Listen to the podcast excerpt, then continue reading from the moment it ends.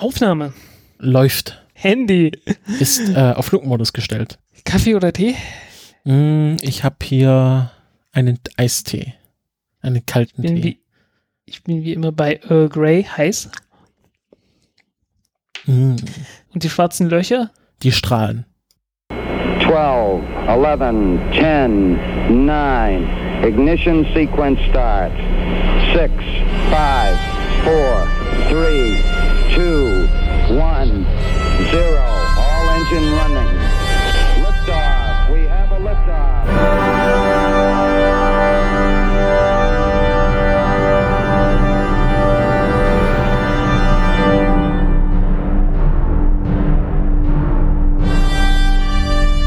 Countdown Podcast Folge 67. Ich begrüße mal wieder den Frank. Hallo Frank. Hallo Christopher. Äh, ja, um den Couchgag kurz aufzulösen, wie ihr vielleicht alle mitbekommen habt, Stephen Hawking äh, ist am äh, 14. März war es, glaube ich, oder? Verstorben. Gestorben. Äh, Im Alter von 76 Jahren. Man kann noch schauen, ob das stimmte. 76, kann es sein? 1942 minus 2. 42 bis, äh, Ja, bis 76. jetzt. Ja. Und er hat am 8. Januar Geburtstag. Also er ist 76 Jahre alt geworden. Ähm, ich glaube, wir müssen äh, nicht mehr groß erklären, wer Stephen Hawkings war. Hawking. Ich will immer Stephen Hawking sagen, aber es ist falsch. Es, es ist der Typ aus Star Trek. Genau, es ist der einzige äh, Schauspieler in Star Trek, der sich selber gespielt hat. Jo, Genau. was ja meine Leistung ist, ne? Ja, wir werden noch ein bisschen später noch ein bisschen länger über ihn reden. Mm, Aber kommen wir zuerst äh, zu unseren Unterstützerinnen und Unterstützern und der Frank will da eine Liste verlesen, habe ich gehört. Hast du richtig gehört? Wir danken dem Jochen, dem Ronald, dem Thomas, Hori, Falco, Paggelwudding, Markus, M Christine, Sandra, äh, Guilano, Hans, Bibone, Mpingu, Rominge, Raviro, 19 Grad, Torben, Martin und dem Sebastian. Herzlichen Dank. Wir haben auch äh, bei LiberaPay geht's auch ein bisschen weiter voran. Ähm, genau, haben jetzt 14,76 Euro pro Woche und äh, das ist sehr gut. Ähm, ich bin jetzt auch gerade äh, im Prozess, äh, mich für den IRC zu akkreditieren. Du ja auch, oder du bist wahrscheinlich schon akkreditiert, Frank, mit deinem super fancy Presseausweis. Äh, ich kann einfach hingehen und sagen, hier, ich bin von der Presse. Naja, ich würde trotzdem vorher nochmal fragen. Aber ähm, genau, also es geht auf stramm auf Oktober zu, weil wir zum ISC fahren und ähm, da sind wir auf eure Mithilfe, wie wir schon erwähnt haben, angewiesen. Also wenn ihr mal so Einzelspenden locker machen wollt, die über so einen monatlichen Unterstützerbetrag hinausgehen, speziell für das, dann schickt uns doch einfach ein paar Einzelspenden, die wir dann explizit für den IRC verwenden. Ähm, das kostet doch, doch ein bisschen mehr Geld als die Sachen, die wir davor gemacht haben, weil wir halt, äh, oder auf jeden Fall ich und Frank, du auch ein Hotel bezahlen müssen und Anreise und noch ein bisschen äh, Mittagessen und so. Das ist ja alles irgendwie auf so einer Messe immer etwas teurer. Und deswegen, ähm, ja, freuen wir uns einfach, wenn, wenn über die wöchentlichen oder monatlichen Spenden hinaus vielleicht Leute sagen, hier, genau für dieses einzelne Projekt, das ihr vom von der größten Raumfahrtmesse der Welt oder der größten Raumfahrtkonferenz der Welt berichten könnt, da gebe ich nochmal ein paar Euro extra. jener Karawane, die äh, alljährlich um die Welt zieht. Ähm, und es ist ja ein großes Glück, dass das mal in Bremen ist und nicht irgendwie in Adelaide oder so. Genau, nächstes Jahr ist es dann wieder weiter weg, nämlich in Dubai. Hm. Also äh, das ist äh, eine einmalige Gelegenheit, jedenfalls für die nächsten Jahre. Ich muss mal gucken, wann, wo der eigentlich überall alles war. Wo der eigentlich überall alles war. Deutsche Sprache, schwere Sprache. Oh ja, alles Mögliche. Adelaide, Guadalajara, Guad, boah, Hilfe, Mexiko, ähm, Jerusalem, Toronto, Beijing, Neapel, äh, Kapstadt, Prag, Dijon, Glasgow, Dijon. Hyderabad, D- D- Koreaner vor Achso, ach, koreanisch, ich dachte die sch- französische Stadt Dijon. Nee, nee, nee, Daejeon, äh, so. irgendwo in Südkorea. Ah, okay. Valencia, Fukuoka, Vancouver, Bremen das letzte Mal 2003. Also ähm, die, die Zeiten, dass das irgendwie in der Nähe ist, sind doch recht äh, spärlich. Ich glaube, Prag wäre auch noch machbar gewesen. Prag wäre auch machbar gewesen, klar. Ähm, Graz zwei, äh, neun, äh, 93, Irgendwann mal. Oslo, naja, ein bisschen Dresden, 1990 war er in Dresden. Uh, Hey. kurz nach der Wende. Äh, das ist direkt, also, äh, also Dresden ist wirklich am, am 6. bis 12. Oktober, also so heißt es direkt nach, äh, nach der Wiedervereinigung. paar Tage danach. Dann, äh, Dann weiß man, wieso die da hingegangen sind. ja, ah, nee, hm. Wussten die da dann schon, also als sie das geplant haben, wussten die schon, dass Dresden dann nicht mehr Teil der DDR sein wird? Ja, ja. Okay, gut. Das war ja, das wurde ja beschlossen im Laufe des Jahres. Ähm, Hm, okay. so ich weiß ja nicht, wie äh, lange die das im Voraus planen, die Konferenzorte. Das ist eine gute Frage. Ähm, aber ich glaube, da kann man auch mal den kurzen Dienstweg nehmen. Ja. Ne? Äh, 86 Innsbruck. Mhm. Was haben wir noch? München, 97. Ja, also, Dubrovnik war er auch mal, hey. also er ist hin und wieder mal in Deutschland, aber nicht so oft. Deswegen wäre es Ja. ganz gut, wenn wir dieses Jahr dorthin gehen könnten. Ja, Ähm, Stuttgart, da musste bis 1952 zurückgehen. uh, Der dritte war in wahrscheinlich, Stuttgart. Lutz Kaiser wahrscheinlich noch persönlich. Äh, Ah, nee, der, wann, wann, wann war denn der, der, warte mal, der, äh, da war er noch Kind, glaube ich. Ja, aber der hat doch schon mit 17 angefangen mit dieser ganzen Raumfahrt. Ja, äh, da war er 13 Jahre. Ja gut, vielleicht, das war noch ein bisschen jung, aber er hat es wahrscheinlich schon mitbekommen. Da hat er was mitbekommen, ja, fast mit Sicherheit. Da wird es dieses Jahr noch ein, eine längere Folge zu Lutz Kaiser geben, können wir schon mal ankündigen. Haben wir schon aufgenommen, aber haben wir noch Sperrfrist. Jo. So, Ähm, Gut. Dann kommt, Themen. Ja, haben, wir, haben wir noch Themen? nee, wir haben jetzt erstmal vor allem Feedback und da hat Feedback. uns der liebe Sebastian eine lange, äh, zwei lange Kommentare geschrieben. Einmal zum Thema äh, Frequenzsalat oder Bandsalat. Wir hatten ja im äh, Zuge von Starlink letzte Woche über ähm, äh, Frequenzen gesprochen. Und er hat das mal für uns ein bisschen aufgeschlüsselt, weil wir dann offensichtlich doch nicht so viel Ahnung hatten, äh, dass es ich hab's halt nie war. im, ich hab's halt ehrlich gesagt nie im Kopf und immer wenn ich es brauche, gucke ich nach.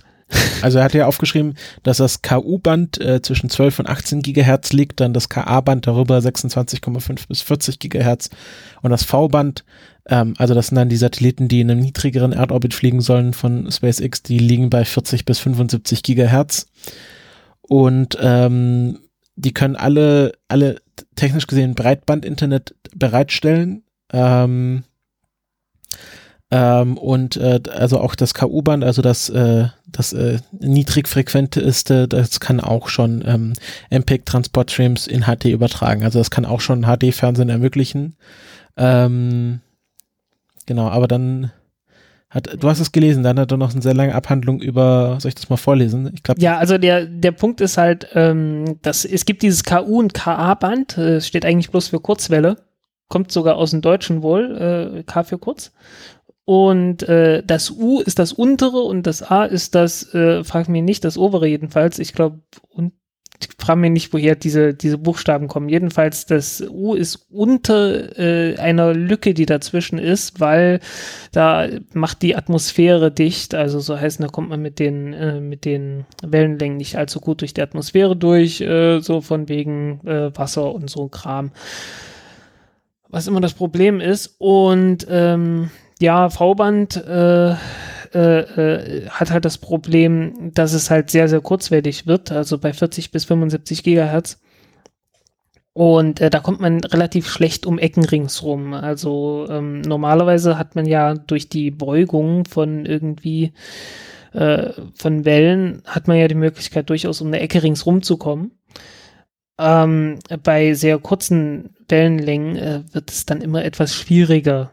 Äh, da kommt man dann sehr leicht in den Schatten rein und dann ist das äh, bei uns hier unten nicht mehr allzu praktisch, aber ähm, zwischen unten und dem Satellit oben ist ja im Allgemeinen nicht allzu viel äh, dazwischen und da spielt das nicht die ganz große Rolle.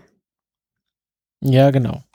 Und ähm, dann hat, äh, hatten wir noch mal über die Culture-Serie geredet im Zuge des äh, ähm, des, äh, neuen, des neuen Drohnenschiffes ähm, äh, Shortfall of Gravitation. Äh, äh Shortfall of Halt, Gravitas. Äh, genau. Shortfall of Gravita Gravitas, genau, Genau. nicht Gravity. Und Ach Mann, Leute. hast, hast du auch nicht ganz, äh, hattest du auch noch ein paar Wissenslücken, denn die Raumschiffe in der Culture-Series werden nicht äh, von Firmen gebaut, sondern ähm, von einem äh, Raumschiff, äh, von einer AI, beziehungsweise man baut eine, eine künstlich, man baut ein Raumschiff und eine künstli- künstliche Intelligenz herum und diese künstliche Intelligenz denkt sich dann einen Namen für das Raumschiff aus. Und ähm, äh, aus irgendeinem Grund haben die äh, künstlichen Intelligenzen äh, einen äh, schö sehr schönen Sinn für Humor, denn ähm, hat man ein paar Lieblingsraumschiffe hier aufgeschrieben, nämlich The Pre Precise Nature of the Catast Catastrophe, A Series of Unlikely Explanations und ähm, I Blame My Mother und das Schwesterschiff I Blame Your Mother, ähm, das ich auch sehr lustig finde. Und ähm, die Gravitas-Schiffe ähm, sind ein Running Gag, weil sich mal eine außerirdische Rasse darüber aufgeregt hat, dass die Schiffe so lächerliche Namen haben. Und als ähm, Ian Banks diesen Gag mal erklären musste, hat er sich noch äh, weitere Schiffsnamen ausgedacht, die, äh, die nicht in der Serie vorkommen, aber die hätten auch hätten vorkommen können, nämlich ähm, Stood far back when the Gravitas was handed out, Gravitas, what Gravitas, Gravitas, Gravitas, no, don't help me. I will get in a moment. I will get it in a moment. Und a Gravitas Free Zone, Low Gravitas Warning Signal und Absolutely No You Know What. Ja, absolut, absolutely no gravity. Ja, und Sebastians Lieblingsschiff ist äh, Stood far back when the Gravitas was handed out. Ja, äh, ich muss mir das irgendwann mal ernsthaft durchlesen. Ich habe da ja, ich habe ja in der letzten Folge, glaube ich, nur irgendwie gesagt, ja, jemand anderes hat geschrieben und das erklärt. Und wahrscheinlich habe ich es dann nochmal falsch verstanden. Der vielleicht auch schon mal und naja, stille Post halt, ne? Genau. Wie es halt immer so ist. Ähm, das war das Feedback zur letzten Folge. Herzlichen Dank dafür. Das begrüßen wir immer, wenn, wenn es Feedback gibt, gerade bei Fehlern, die wir begangen haben. Und wir kommen jetzt endlich äh, zu den äh, Themen dieser Sendung, die äh, an der Zahl reichlich sind. Äh, Frank, äh, du hattest eine längere Konversation mit dem Twitter-Account, der behauptet, der offizielle Twitter-Account von äh, Na, Tori Moment, Bruno also- zu sein. Es ist der offizielle Twitter-Account von Tori Bruno. Die Frage ist nur, schreibt der selber für diesen Twitter-Account oder nicht? Mal ganz kurz erklären, wer Tori Bruno ist. Tori Bruno. Tori- Tori Bruno ist der aktuelle CEO von der United Launch Alliance. Genau, das größte Raumfahrtunternehmen, was man noch so zu Old Space zählen könnte. Mindestens in den USA. Ja, also schon ein großes Ding auf jeden Fall.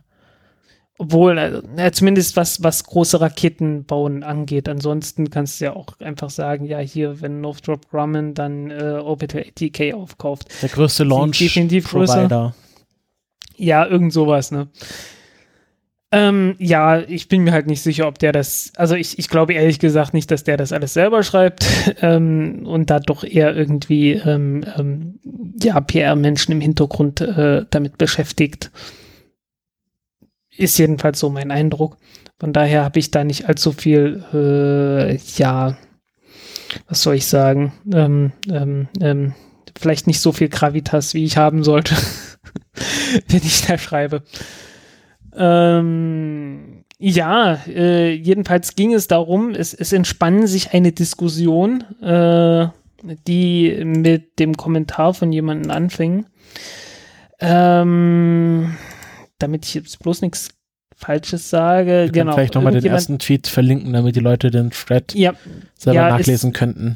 Hast du, hast du in den Shownotes schon drin. Okay, so. ähm, von einem Herrn Andrew Richards, der meinte, er ist erstaunt, dass die US Air Force über 90 Millionen pro Start äh, bezahlt. Ähm, was halt äh, sind 96,5 Millionen Dollar, die ähm, SpaceX für den Start bekommt. Äh, insbesondere, wo die eigentlich viel billiger sein sollte. Vielleicht, und das fragt er jetzt, vielleicht ist es ja, weil die ULA äh, kein, kein Gebot abgegeben hat. Und ähm, ja, ist eigentlich nicht so, weil äh, SpaceX hat schon immer für die US-Militärkontrakte mehr Geld verlangt. Und äh, die ULA übrigens auch.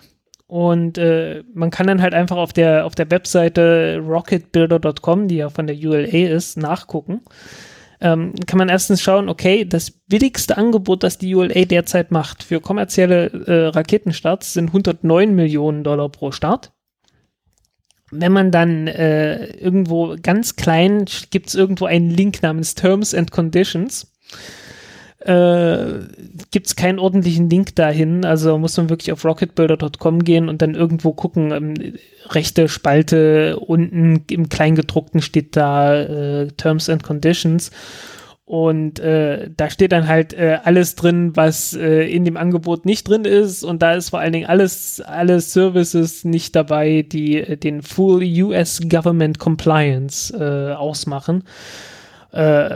Äh, wo dann halt äh, alles Mögliche drin ist. Also da, da kommen dann halt Leute mit hin und gucken und dann müssen die irgendwie untergebracht werden und äh, dann hast du jede Menge Papierkrieg mit zusätzlicher Dokumentation, dann gibt's äh, teilweise Geheimhaltungsvorschriften, dann musste äh, irgendwie gesondert teilweise Räume ausweisen, wo dann äh, die, die Nutzlasten untergebracht werden, jada, jada, jada, je nach genauem Anforderungsprofil dort und entsprechend äh, braucht man dann, braucht dann halt der Launch Provider mehr Geld und kann auch mehr Geld verlangen.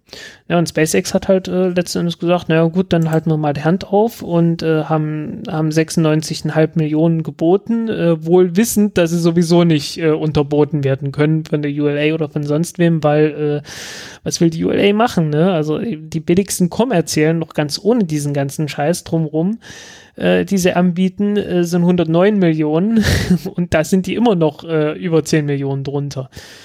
Äh, also ich sage mal, äh, es ist nicht plausibel, dass die ULA äh, deswegen jetzt, ähm, ähm äh, äh, dass die Preise deswegen so hoch sind, weil die ULA nicht geboten hat. Ne? Ja, genau.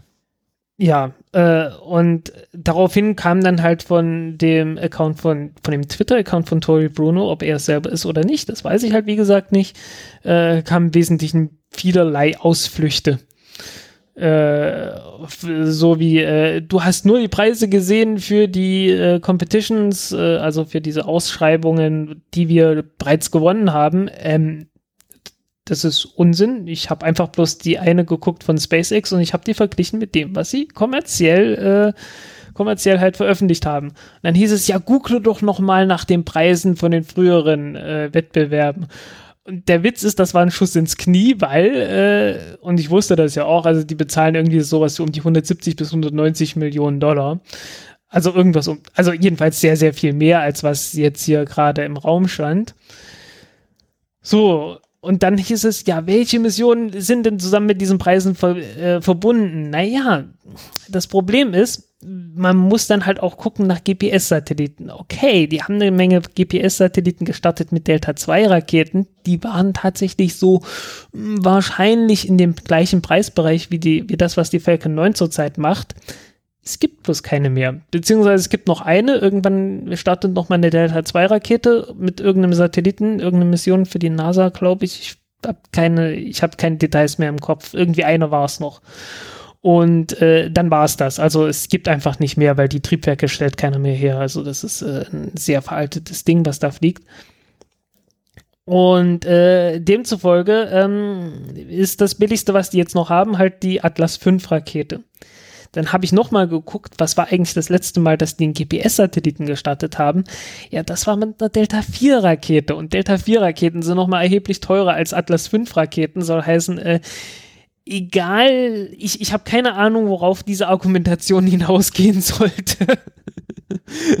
also überhaupt nicht. Also ich äh, äh, ist wirklich sehr, sehr merkwürdig. Ne? Vor allen Dingen, weil er auch noch sagt, wir haben gerade eben erst, also erst vor kurzem haben wir eine GPS-Mission äh, geflogen. Ähm, ja, das ist überhaupt nicht billiger. Das hat mit den Preisen überhaupt nichts mehr zu tun gehabt. Ne?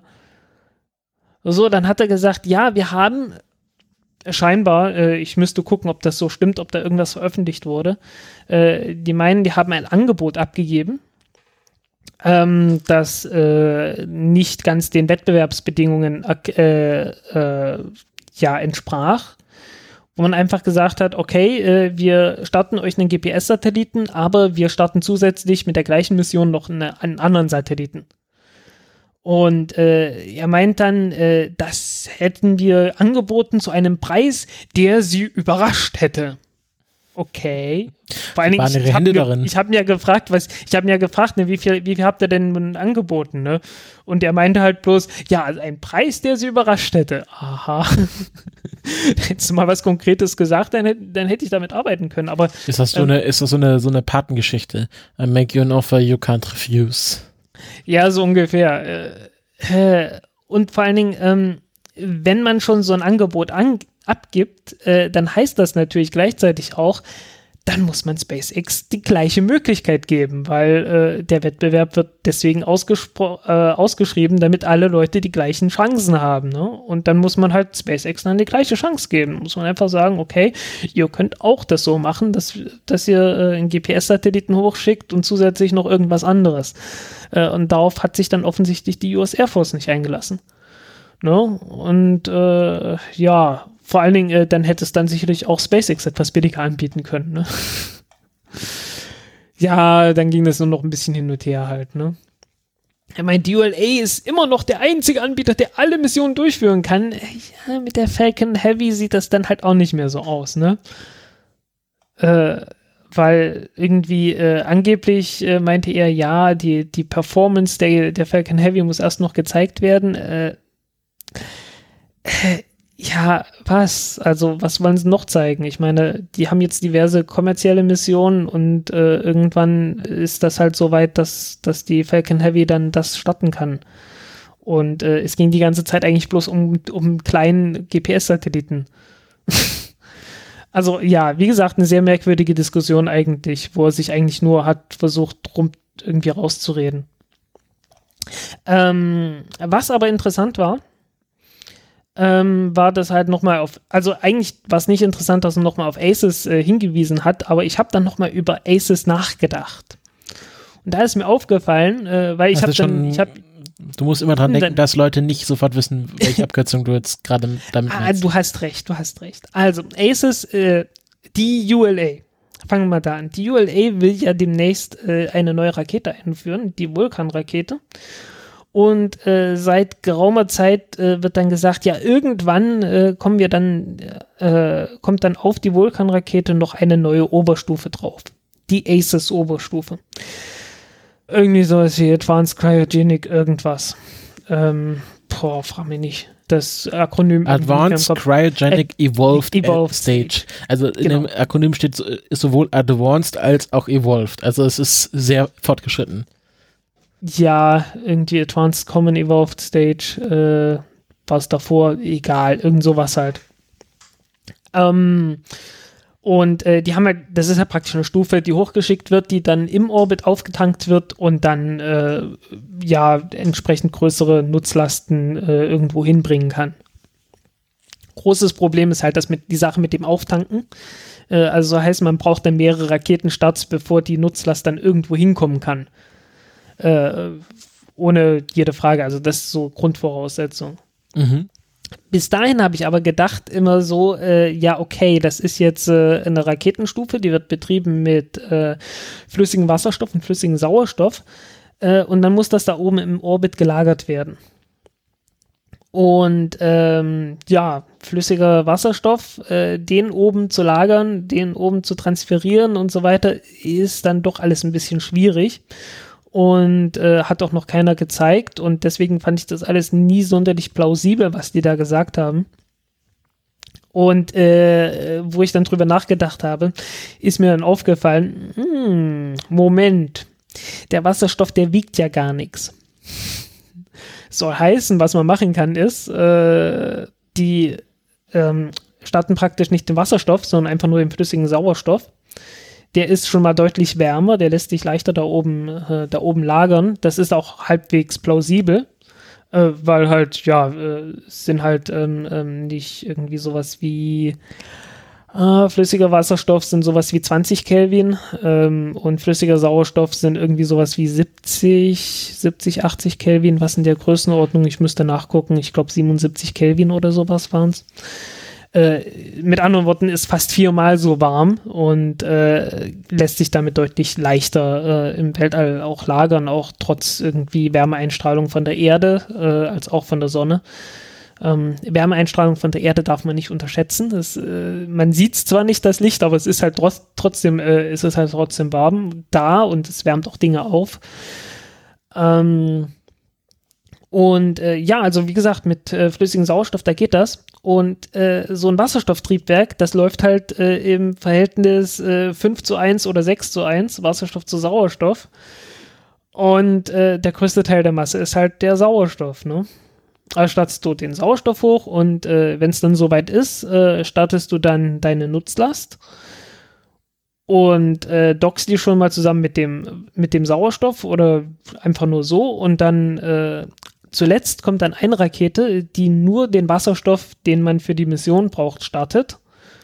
Und äh, ja, tankt dann halt den, den relativ kleinen Sauerstofftank, den man da noch braucht, äh, oben im Orbit auf. Und äh, dann macht das alles zusammen auch Sinn. Aber jetzt muss man mal kurz erklären, warum, das, warum der Wasserstoff nichts wiegt. Äh, der wiegt nichts, weil er leicht ist. Ja, aber er ist ja nicht leichter als Luft. Naja, äh, wie gesagt, die, äh, die Triebwerke verbrennen halt für jede Tonne Wasserstoff, äh, je nachdem, was für ein Triebwerk es ist, fünf bis sechs Tonnen Sauerstoff. Ne? Und so heißen, der größte Teil von dem Treibstoff ist sowieso bloß der Sauerstoff. Und dann kann man halt irgendwie sagen, okay, wir bringen, äh, was weiß ich, wie viel, wie viel, was behaupten wir mal, äh, ich behaupte einfach mal, die bringen 10 Tonnen Treibstoff da hoch pro Start, äh, ist jetzt willkürlich gewählt, ne? Ähm, ja, dann hat man halt fünf Raketen, die jeweils 10 Tonnen äh, Sauerstoff hochbringen. Dann hast du schon mal 50 Tonnen Sauerstoff oben. Und dann äh, startest du die nächste Rakete und die hat dann einfach nur 10 Tonnen Wasserstoff mit an Bord. Und da kommen dann die 50 Tonnen Sauerstoff mit dazu. Und dann, äh, ja, hast du eine voll betankte Raketenstufe und kannst fliegen. Problem ist halt, du hast halt entsprechend davor schon äh, diverse Raketenstarts hinter dir. Ne? Also okay. Also du brauchst dann sehr viel mehr als nur eine Rakete. Also du brauchst eine Rakete für eine Nutzlast, äh, dann brauchst du eine Rakete, die den Wasserstoff und äh, Triebwerk und äh, so weiter äh, mitbringt und dann äh, hast du irgendwie im Orbit ein äh, Tanklager für den flüssigen Sauerstoff das musst du befüllen und dann musst du äh, halt äh, beim letzten Flug äh, mit dem andocken und äh, den, den flüssigen äh, Sauerstoff ähm, ja praktisch äh, ja transferieren, irgendwie umpumpen, so dass du halt einen vollen Sauerstofftank auch noch hast. Und dann kannst du losgehen. Und bis wann soll das bereit sein? Funktionsfähig? Äh, der Zeitplan ist schwammig.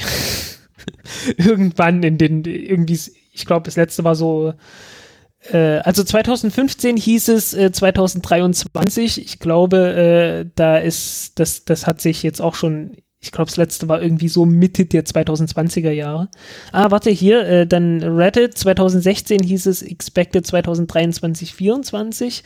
Äh, also man kann sich vorstellen, es, es rückt äh, jedes Jahr ein Jahr nach hinten und äh, irgendwann äh, nähert es sich dann wieder an äh, keine Ahnung, irgendwann in 2020er Jahren, also nicht so bald.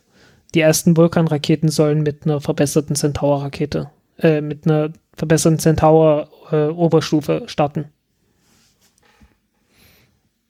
Okay. Ja, also es Soll das dann gleichzeitig mit dem Vulkantriebwerk in der Unterstufe passieren oder? Nee, nee, nee, nee, eben nicht, eben nicht.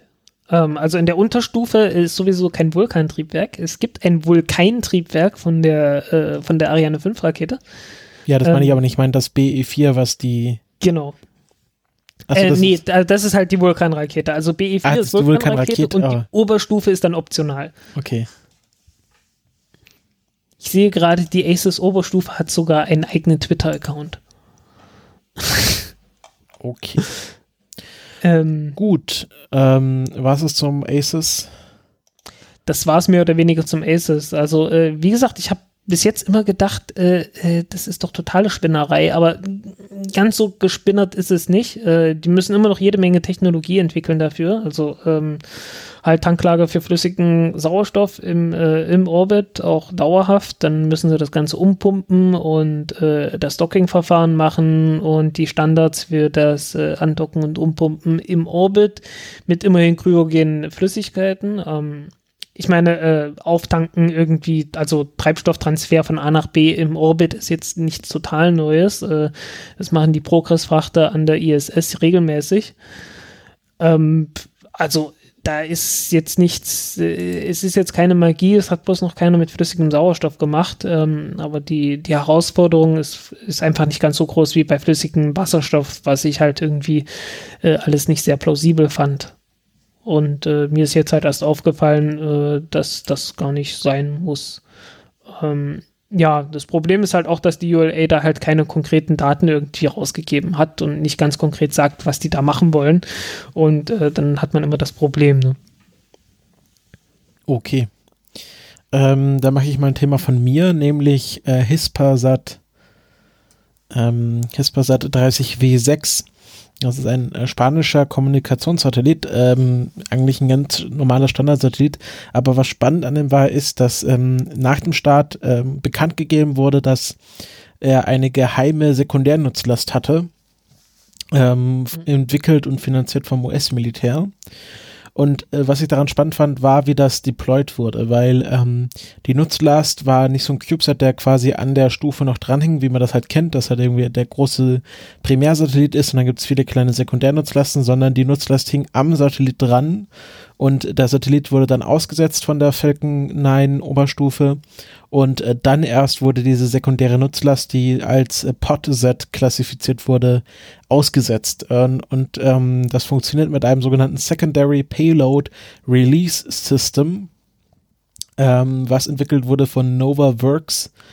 Ähm, ja, genau, die, die sich halt auf äh, solche Sachen spezialisiert haben, beziehungsweise auch auf äh, Satelliten, auf zellulare Satellitensysteme, was ich auch sehr spannend fand. Also die bauen äh, Satellitenkomponenten, die in sich ein äh, abgeschlossenes Raumschiff oder Satelliteneinheit darstellen und die dann nach Belieben zusammengesteckt werden können, wie Lego. Hm.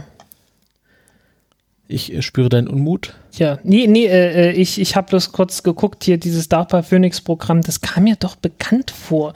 Äh, und ich habe das auch sogar noch im Browser irgendwo drin gehabt. Das sind Inspektionssatelliten. Also da gibt es so ein ganzes Programm, die wollen äh, praktisch sowas wie ein R2D2 äh, entwickeln. Ich glaub, nee, das ist, schon, das ist schon, glaube ich, Old News das ist Old News, ja, ja, das, das hier sieht auch nicht sehr aktuell aus. Nee, nee, weil äh, das, also das war die ursprüngliche Idee, dass man sozusagen, ähm, dass diese zellularen Satelliten sich so an bestehende Satelliten hm. dran klammern können, können das aber 2014. das, genau, das System ja. haben sie aber wieder ver verlassen und machen jetzt nur noch diese äh, Hyper-Integrated Satellites, also diese kleinen äh, zellularen Satelliten werden Satellites genannt und mhm. ähm, das ganze Konzept heißt dann äh, HI-Sat und ähm, genau, das ist wahrscheinlich als, also alles von DARPA finanziert. Dieser, dieser Podset wurde jetzt von, vom US-Militär finanziert und in Auftrag gegeben. Und das wird wahrscheinlich so ein System sein, wo man dann modulare Satelliten sich nach Belieben zusammenstecken kann und starten kann. Hm. Bin mir da nicht so ganz sicher, was die da hier machen. Also die, die sagen hier Grapple of Pod Payload Delivery System. Ähm, ja, äh, ich, ich ich muss da mal gucken, ob die da noch, äh, ob die da noch mehr haben. Aber wenn das dann irgendwo äh, geheim ist, dann äh, reißt natürlich dann irgendwo auch der Informationsstrom irgendwann ab. Genau. Also dieser Podset, ähm, das ist einfach, weil das System einfach äh, äh, Payload Orbital Delivery System heißt, genau deswegen POTS und dann wurde der Satellit halt POTSat genannt und ähm, ich fand das einfach ganz spannend. Das ist natürlich ein System, was sehr flexibel ist, weil selbst wenn der Satellit doch gebaut ist, mhm. man kann sehr kurzfristig da noch einen kleinen Mini-Satelliten dranhängen und den in den Orbit mhm. schießen. Ah, nee, das ist einfach bloß ein Teil von dem. Also die wollen dieses Pod-System benutzen, um in dem, innerhalb von dem Phoenix-Programm wollen die dieses Pod-System auch mit benutzen. Ja, ja, genau. So, und was jetzt, was die jetzt mit dem, was die da freigesetzt haben, das gehört dann zu diesem Phoenix-Ding dazu. Genau. Und damit wollen die halt irgendwie äh, äh, Satelliten inspizieren oder irgend sowas, keine Ahnung. Ja, das wahrscheinlich äh, auch. Irgend so, das meinte ich. Ja, genau. Also das Phoenix-Programm, das finanziert noch andere Sachen. Von der Ja. DARPA. Ähm, aber das fand ich ganz spannend. Also äh, einmal, da gibt's ein schönes Video auf der verlinkten Webseite, wie diese Satellites dann sich zusammenklinkern. Ähm, äh, alle, wahrscheinlich sind es halt so kleine, so kleine halbe Würfelchen, die alle ihre eigene äh, Lebenserhaltung haben äh, mit äh, Solarpanel und wahrscheinlich Gyroskopen und so und äh, alle se selbst contained sind, aber dann äh, äh, dann nach Belieben zusammengesteckt werden können. Da gab es auch so Systeme, die man dann, also dass man sie da so kreisartig anordnet und in der Mitte dann eine große Parabolschüssel reinbaut. Ähm, da träumt wahrscheinlich das US-Militär, dass sie dann quasi auf so Schiffen einfach sich nach Bedarf irgendwelche Satelliten zusammenschrauben können und die dann irgendwie starten können, wenn sie irgendwie Überwachung brauchen oder Ah, hm. oder vom Okay. Land irgendwie, dass man sagt, okay, wir haben jetzt hier einfach so ein Lager voller äh, Satellites und wir können halt sehr kurzfristig einen Satelliten uns bauen, je nach Bedarf, den wir gerade haben. Hm. Ja, ich, ich gucke es mir gerade an. Ich bin vorher, ich bin vor der Sendung nicht, nicht dazu gekommen, mir das mal anzugucken, weil irgendwie ist das an mir vorbeigegangen. Deswegen erzähle ich es dir gerade. Genau, ja. Ähm, ja, interessant. Ähm, muss ich mir irgendwann mal etwas näher anschauen. Ja, also es ist natürlich ein, ein spannendes Programm. Lagerbare Satelliten, wo man nicht mal sagen kann, okay, wir müssen jetzt drei Jahre im Voraus überlegen, welchen Satelliten wir jetzt gerade brauchen, sondern wir haben einfach ein Lager voller, voller Module und wenn wir sagen, okay, wir brauchen jetzt irgendwie einen Kommunikationssatelliten, dann wird er innerhalb von einem Monat oder so zusammengesteckt, gestartet und ist einsatzbereit.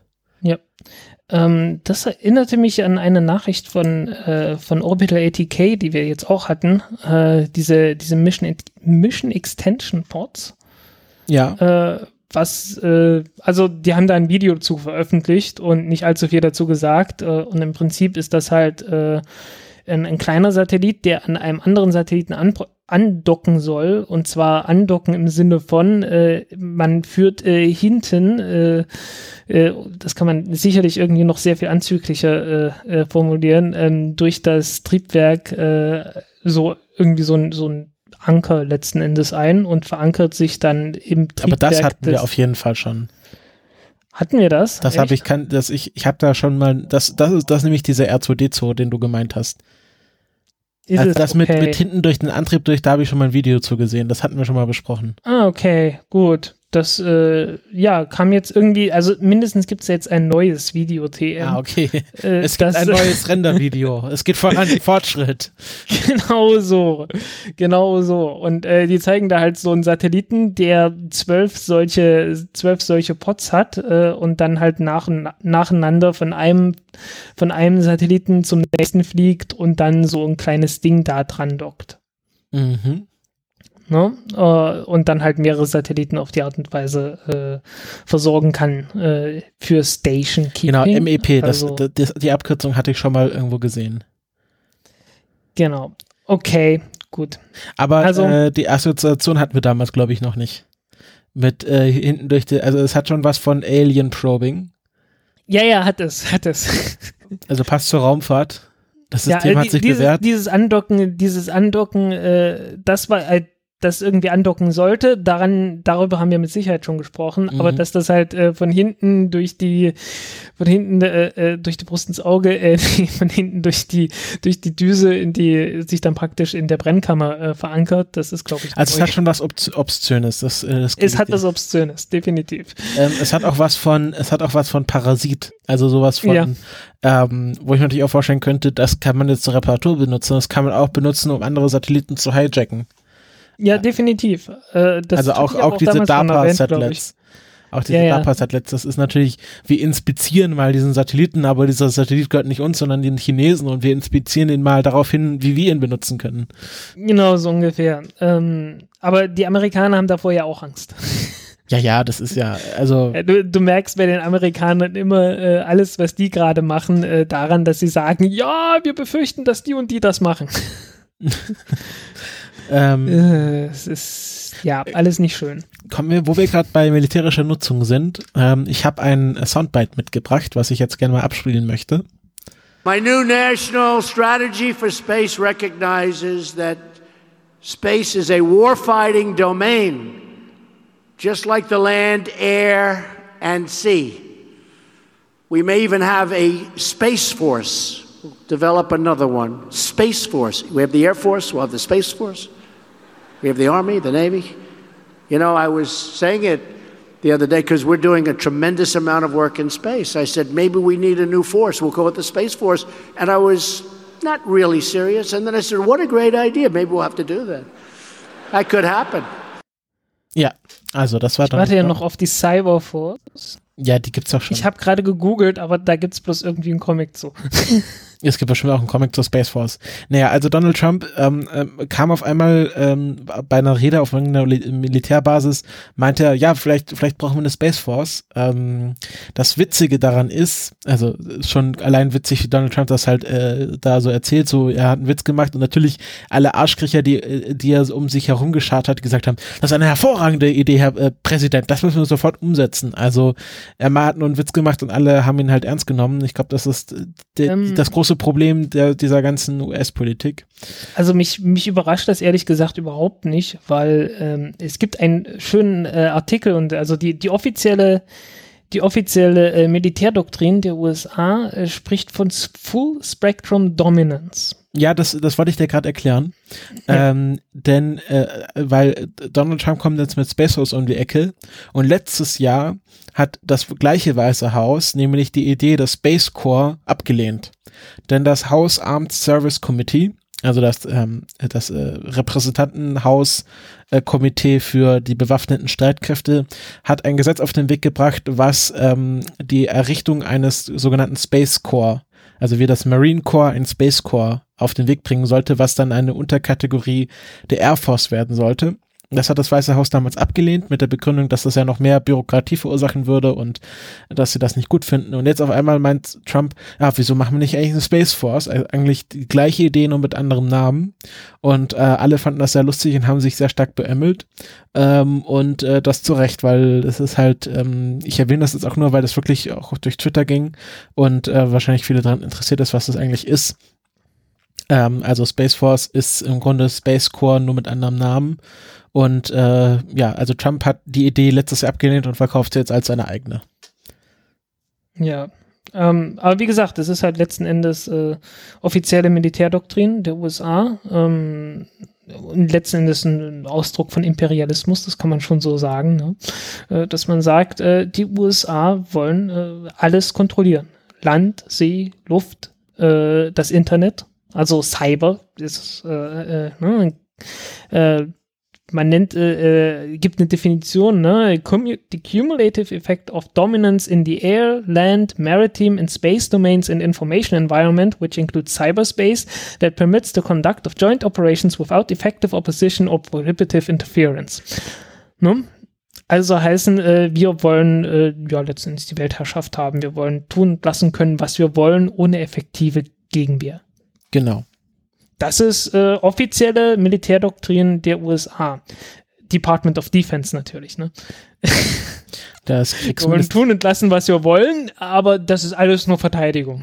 Ja, ja. Vorwärtsverteidigung, ne? Ja, ja. Nee, äh. Ja, also so sieht das halt aus. Genau. Ähm, nee, also überrascht mich halt von daher überhaupt nicht. Äh, ist einfach bloß, äh, ja, eine weitere konkrete Ausfu Ausformung dessen, was die USA sowieso schon die ganze Zeit von sich geben. Mhm. Ähm, noch eine andere Sache, bleiben wir mal bei den USA, dann haben wir das auch abgehandelt. Ähm, während äh, die Space Force, während Trump äh, die Verteidigung nach vorne propagiert, ähm, st- steht die NASA, also der noch zivile Arm der Raumfahrt der USA, äh, vor einem etwas größeren Problem, denn wie wir alle wissen, die, äh, der vorgeschlagene Administrator der NASA, Jim Bridenstine, der von Trump quasi eingesetzt werden wo, äh, soll, ähm, der kommt nicht durch sein Bestätigungsverfahren durch, denn ähm, Marco Rubio, also ein republikanischer Senator und ähm, äh, Bill Nelson, ein demokratischer Senator, blockieren beide ähm, eine Abstimmung im Senat, äh, ob der jetzt eingesetzt werden muss. Also diese, die, diese neuen Officials, die müssen halt vom Senat bestätigt werden. Und ähm, dass ein Demokrat das blockiert, das ist klar, aber Marco Rubio ist ja so ein, ist ja so ein, so ein wirtschaftsliberaler Dem, äh, Republikaner, der gerne mal sein eigenes Ding macht und beide blockieren die Abstimmung äh, beziehungsweise sie haben halt dann keine Mehrheit, ähm, weil sie halt sagen, Branson hätte nicht die nötigen Qualifikationen, um Leiter der NASA zu werden in einer Zeit, wo gerade viele neue äh, menschliche Raumfahrtsysteme entwickelt werden. Also wir haben ja dieses Jahr anstehend den Erstflug von der bemannten oder menschlichen ähm, Dragon-Kapsel, also äh, die dann Astronautinnen und Astronauten zur SS bringen soll und das gleiche dann mit dem CTS-100 Starliner von Boeing. Und in dieser Zeit sollte es doch, also sollte es doch einen Leiter der NASA geben, der davon technisch auch Ahnung hat. Und das hat halt Brian Steen nicht. Das ist so ein, der kommt eher von der Wirtschaftsseite der Raumfahrt. Genau. Ähm, und äh, das ist eigentlich alles kein Problem. Es gab nämlich äh, die letzten 14 Monate, also mit dem Ende von Obama, ging ja dann auch der alte NASA-Administrator Charlie Bolden und ähm, als, als Interimsadministrator hat zurzeit Robert Lightfoot agiert. Ähm, der ist eigentlich äh, der dritte äh, in der Leitung der NASA, nämlich ähm, Associate Administrator, also der oberste Beamte, also nicht gewählte Offizielle, sondern der oberste Beamte der NASA und an dritter Stelle in dem Organ Organigramm. Und der hat halt gleichzeitig letzten 14 Monate auch noch als ähm, Acting Administrator gearbeitet, also war sozusagen der Chef seines Chefs. Und der hat jetzt angekündigt, dass er äh, Ende April in Ruhestand gehen wird. Ähm, was ja ein kleines Problem darstellt, weil äh, bis Ende April wird Jim Bryanstein nicht bestätigt werden. Mhm. Also wird es, äh, muss man sich jetzt nochmal quasi für einen Ersatzkandidaten umschauen. Und es gibt da sogar ein Gesetz dafür, für äh, solche Vacancy-Fälle. Und Trump darf jetzt nicht einfach Jim Bridenstine als Interimsadministrator ähm, einsetzen, weil äh, es dürfen keine Leute eingesetzt werden, die gerade durch ein Bestätigungsverfahren laufen. Ähm, und ähm, genau, und es, es gibt da so bestimmte Voraussetzungen, also es können halt Leute gemacht werden, die schon lange bei der NASA sind und einen bestimmten ähm, Bezahlungsgrad erreicht haben, also halt äh, in einer bestimmten Position in dieser Beamtenlaufbahn sind. Und da gibt es auch ein paar Vorschläge, aber das ist alles nicht so geil gerade. Und ja. das äh, ist halt zu einer Zeit, ist also, es werden hier neue Raumfahrtsysteme erprobt dieses Jahr äh, mit Besatzung. Und äh, ja, und äh, in dieser Zeit wünscht man sich doch, dass die NASA da eine Führung hat, die da den Finger drauf hat und nicht kopflos herumläuft. Auch wenn das alles äh, kommerzielle Raumfahrtfirmen sind, die das eigentlich durchführen, ist da die NASA doch immer noch sehr dran beteiligt und da wünscht man sich doch, dass die Verwaltung funktioniert. Ja. Ja, also USA halt. Ne? ich höre schon teilweise gar nicht mehr hin bei dem bei dem ganzen Scheiß, was in den USA passiert. Aber das ist halt auch wichtig. Man darf nicht nur über Triebwerke reden. Es ist Man muss wichtig. auch über die, ja. über die, über das Personal ja. reden. Nee, ich meine, ich meine so auch allgemein einfach. Das ist äh, langsam äh, sehr deprimierend. ja, ja, also ich finde, ich glaube, das findet die NASA selbst auch sehr deprimierend. Und ähm, genau, es ist halt, es scheitert halt daran, dass ähm, Bill Nelson und Marco Rubio äh, das blockieren und äh, äh, da ist irgendwie bloß eine Mehrheit von einem. einem ja, die haben so eine, glaube ich, so eine 14, 13 äh, hm, hm, hm. Mehrheit. Also glaube 14 Republikaner und 13 Demokraten sitzen im Ausschuss. Und wenn es quasi sich zwei dagegen stellen, also wenn sich ein, also, also wenn sich ein Republikaner dagegen stellt, hat man quasi, ist es quasi umgekehrt, hat man 14 dafür und 13 dagegen. Äh, nee, umgekehrt, 14 dagegen und 13 dafür. Und äh, das ist ein Problem und äh, ja, das muss jetzt irgendwie gelöst werden. NASA Watch, also dieser, dieser NASA Watch-Blog, der sehr kritisch immer auch berichtet, ähm, der meinte, er kann es nicht ganz verstehen, weil Bill Nelson, der hat sich ja mal quasi zum Astronauten machen lassen. Hm. Einfach durch, durch die Na Macht, die er als Senator hat. Also der war Senator und hat gesagt, ist dann irgendwie zur NASA gegangen und hat gesagt, ähm, ich will mal in den Weltraum fliegen, ich bin hier politisch sehr wichtig. Und äh, war das okay. Bill Nelson? Ich glaube schon ich hoffe, ich sage jetzt nichts Falsches. Doch, genau, STS 61C. Ähm, genau, Nelson wurde nach Senator Jack Garn aus Utah der zweite Politiker, der in den Weltraum reisen durfte.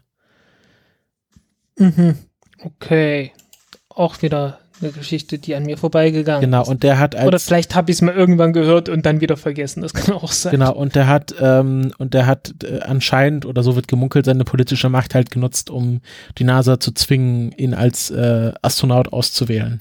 Ja. Und deswegen, deswegen ist das so ein bisschen ähm, scheinheilig von ihm zu sagen, äh, der Bryanstein hat nicht die nötige technische Qualifikation, um Leiter der NASA zu werden, wenn er quasi seine politische Macht dann Naja. so genutzt hat, Astronaut zu sein. Ich sage mal, er kann es dann sicherlich auch beurteilen. Also ich würde, ich würde diese Tatsache jetzt nicht gegen ihn stellen. Äh, wenn er das sagt, okay, vielleicht will er es selber werden. Das kann sein. Na, es ist halt. Ich weiß also nicht, hat er da, hat er da, hat der selbst Ambitionen, Ich äh, in die, Ich- als Chef der NASA zu werden? Ich glaube, also ich glaube nicht, dass er als Demokrat von Trump nominiert wird. Ja, okay, siehst du, also, okay, also ich, ich sehe jetzt nicht ganz die, äh, ich sehe jetzt nicht ganz, ähm, ähm, auf welche Weise das jetzt eine korrupte Meinung sein soll. Nee, es ist keine korrupte Meinung, aber es ist halt ein bisschen scheinheilig. Also das geht Ein natürlich da bisschen, alles um ja. Politik und dass Bill Nelson dagegen ist, ist klar, es geht halt, glaube ich, mehr, Mhm. dass Marco Rubio jetzt mal da einlenkt Ja, und äh, dass er quasi dafür ist als Republikaner. ja, Also sie müssen halt, Moment. müssen halt, äh, wenn jetzt Bill Nelson äh, dafür stimmen würde, hätten sie immer noch diese 13-13, äh, nee. Dann ging es auch, aber sie werden wahrscheinlich eher Marco Rubio überzeugen. Ja. Aber Ey, Marco war Rubio ist ja gern so ein, so ein Republikaner, das ist halt so ein ganz liberaler, so ein Republikaner, der sich Hm. gerne gegen Trump stellt oder gegen die eigene Ja. Regierung. Der ist öfter, äh, der wurde nur ganz selten mal abgewählt. Marco Rubio? Nee, nee, Bill Nelson. Ja, das kann sein. Also wirklich ganz erstaunlich. Irgendwie einmal wurde er abgewählt, glaube ich. Einmal hat er eine, ja, ja. Der hat einmal eine Wahl verloren, ansonsten hat er immer gewonnen. Äh, ist wirklich erstaunlich unten in Florida. Moment, wo waren wir? Ähm, wir, waren, wir waren bei Aces gewesen. Also es werden zurzeit jede Menge Triebwerke getestet. Äh, manche etwas mehr Hightech, manche etwas weniger. Ähm, Blue Origin testet mal wieder das BI4-Triebwerk äh, mit 65% Schub und äh, 114 Sekunden lang. Äh, das reicht noch nicht, weder das eine noch das andere. Ähm, also eine normale Mission, ich müsste gucken, was die Atlas 5, äh, Atlas 5, was die für eine Missionsdauer hat in der ersten Stufe, aber das sind halt auch ein paar Minuten und nicht nur zwei. Äh, ich meine, Falcon 9 Rakete, erste Stufe sind so zweieinhalb Minuten, glaube ich, also 150 Sekunden, also die kommen da noch nicht ganz hin. Ähm, 250 Sekunden, ähm, sagen die für die Atlas 5. Also ähm, sagen wir mal, brauchen noch doppelt so viel und äh, sie brauchen noch 50 mal äh, äh, 50 Prozent mehr Schub als das. Also die haben da noch was vor sich. Ähm, sieht natürlich trotzdem ganz nett aus, aber äh, ja, also das das Triebwerk ist noch nicht so weit. Und ähm, die ULA hat äh, halt ja, die, die hat die Entscheidung noch vor sich, welches Triebwerk sie nehmen wollen. Äh, es ist ein offenes Geheimnis, dass es genau dieses werden wird, weil das A1-Triebwerk äh, ist ja doch recht abgeschlagen in der Entwicklung und äh, Aerojet Rocketdyne will da bloß irgendwie noch Geld haben, damit die das noch zu Ende entwickeln dürfen, weil es bringt halt Geld. Äh, ihr eigenes Geld, was sie da reingesteckt haben. Also die, die haben äh, die, die eigene Investition in ihr Triebwerk äh, jetzt so weit zurückgeschraubt, wie es nur irgendwie geht und, und halten halt äh, mehr oder weniger die Hand auf, äh, dass die Regierung doch das bitteschön noch äh, bis zu Ende bezahlen soll. äh, was alles sehr, sehr merkwürdig ist. Ähm, Aerojet Rocketdyne ist ja recht bekannt für sowas. Äh, die haben ja auch schon ähm, ähm, ähm, boah, wie hieß das Ding? Äh, den Nachfolger, das J, das J2-Triebwerk, genau, äh, den, äh, das J2X-Triebwerk genau genommen, was halt ähm, früher äh, bei den Apollo-Missionen geflogen ist. Und äh, da hatte man in den 70er Jahren dann schon äh, Pläne gehabt für eine erweiterte Miss äh, für eine Verbesserung dieses Triebwerks, das J2S-Triebwerk. Und dann hieß es ja für äh, das Constellation-Programm für die Ares-5-Rakete und dann auch für das SLS äh, könnte man ja dieses Triebwerk nochmal wieder aufleben lassen und nochmal neu entwickeln. Und das haben die dann auch gemacht und die haben eine Milliarde Dollar verbraten, um äh, praktisch äh, dieses alte Triebwerk nochmal aufzumöbeln. Und äh, dann hat, dann wurde gesagt, äh, nö, braucht man nicht. das nachdem man eine Milliarde da reingesteckt hat. Äh, war schon Wahnsinn. Ähm, und offensichtlich versuchen die das mit dem RR1-Triebwerk jetzt genauso zu machen. Ähm, ja. Äh, komischer Laden. was soll ich sagen? Ähm, ja, gut, Firefly, äh, das ist diese Firma, die äh, mindestens ein oder zweimal schon pleite gegangen ist äh, in den USA, um eine kleine äh, Rakete zu, äh, zu testen. Ähm, wurde ja aufgekauft von einem, oh, was war das, äh, irgendein Ukrainer, der so eine Partnervermittlungsplattform im Internet hatte und damit reich geworden ist äh, die gibt's wieder und die äh, haben jetzt auf dem South by Southwest Festival äh, wohl einen Teststand aufgebaut und ihr Triebwerk gezeigt und äh, für die zweite Stufe, das Lightning-Triebwerk und das dann bei 10% Schub getestet. Juhu. Ich bin mir gar nicht sicher, ob das äh, dann das originale Triebwerk sein kann. Wahrscheinlich ist das ein verkleinertes Triebwerk gewesen äh, weil 10% Schub zu erreichen bei Originalgröße, das wäre schon eine echte Leistung. Also normalerweise kriegt man es ja nicht hin, so ein Triebwerk äh, so weit runter zu regeln auf 10% vom Nominalschub. Hm, keine Ahnung. keine Ahnung, was die da gezeigt haben. Ähm, seriös, ähnlich seriöslich ist ja bekanntlich Interorbital Systems, über die wir uns schon ein paar Mal äh, unterhalten haben, war, die halt auch zwischendurch mal von Lutz Kaiser, den wir vorhin mal erwähnt hatten, äh, beraten wurden. Und Stimmt. jetzt schon seit weit über zehn Jahren äh, in den USA irgendwie rumgeistern und äh, versprechen, äh, ja, halt orbitale Raketen bauen zu wollen. Äh, die haben jetzt ihr Oberstufentriebwerk auch getestet und in Video gemacht, das mit Drohne aufgezeichnet wurde, aber offensichtlich nicht von einem sonderlich erfahrenen Drohnenpiloten äh, aufgezeichnet wurde. Aber sei es drum, es gibt ein Video. So, ähm, und dann äh, noch eine Firma, von der ich ehrlich gesagt nie was gehört habe, äh, namens Gilmore aus Australien, die ihr G70-Triebwerk, ein Hybrid-Triebwerk, äh, getestet haben. Ähm, soll ungefähr sieben Tonnen Schub haben äh, wurde jetzt getestet. Äh, die wollen irgendwie, glaube ich, nächstes Jahr fliegen. Oder, nee, 2020, glaube ich, war das. Firefly verspricht nächstes Jahr.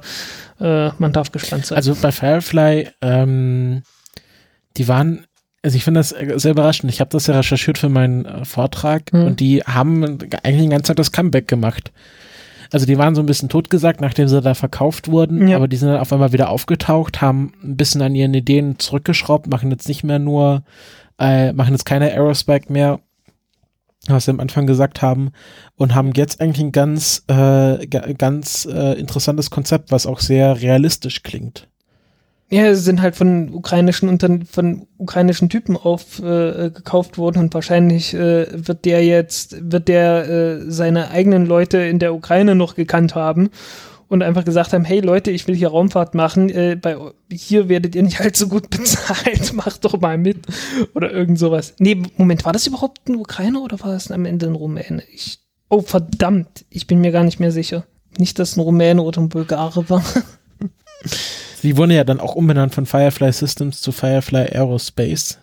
Nee, also früher ja. hießen sie Firefly Space Systems und jetzt heißen sie Firefly Aerospace. Ja, nee, also äh, diese, diese ganzen Seifenopern äh, in der New Space Blase äh, sind ja doch äh, am Ende so verwirrend, dass man nicht immer mehr weiß, äh, wer jetzt genau was äh, getan hat. Ähm, also sorry, falls ich da falsch gelegen habe. Okay, äh, hattest du eigentlich noch was Längeres? Sonst mache ich noch das mit dem Ionentriebwerk. Ähm, ich habe noch was Längeres. Ich habe noch einiges Längeres. Dann, dann mach du erstmal was Längeres. Ähm, genau. Äh, kommen wir mal wieder zurück zu den Menschen, denn wir lieben ja alle Menschen.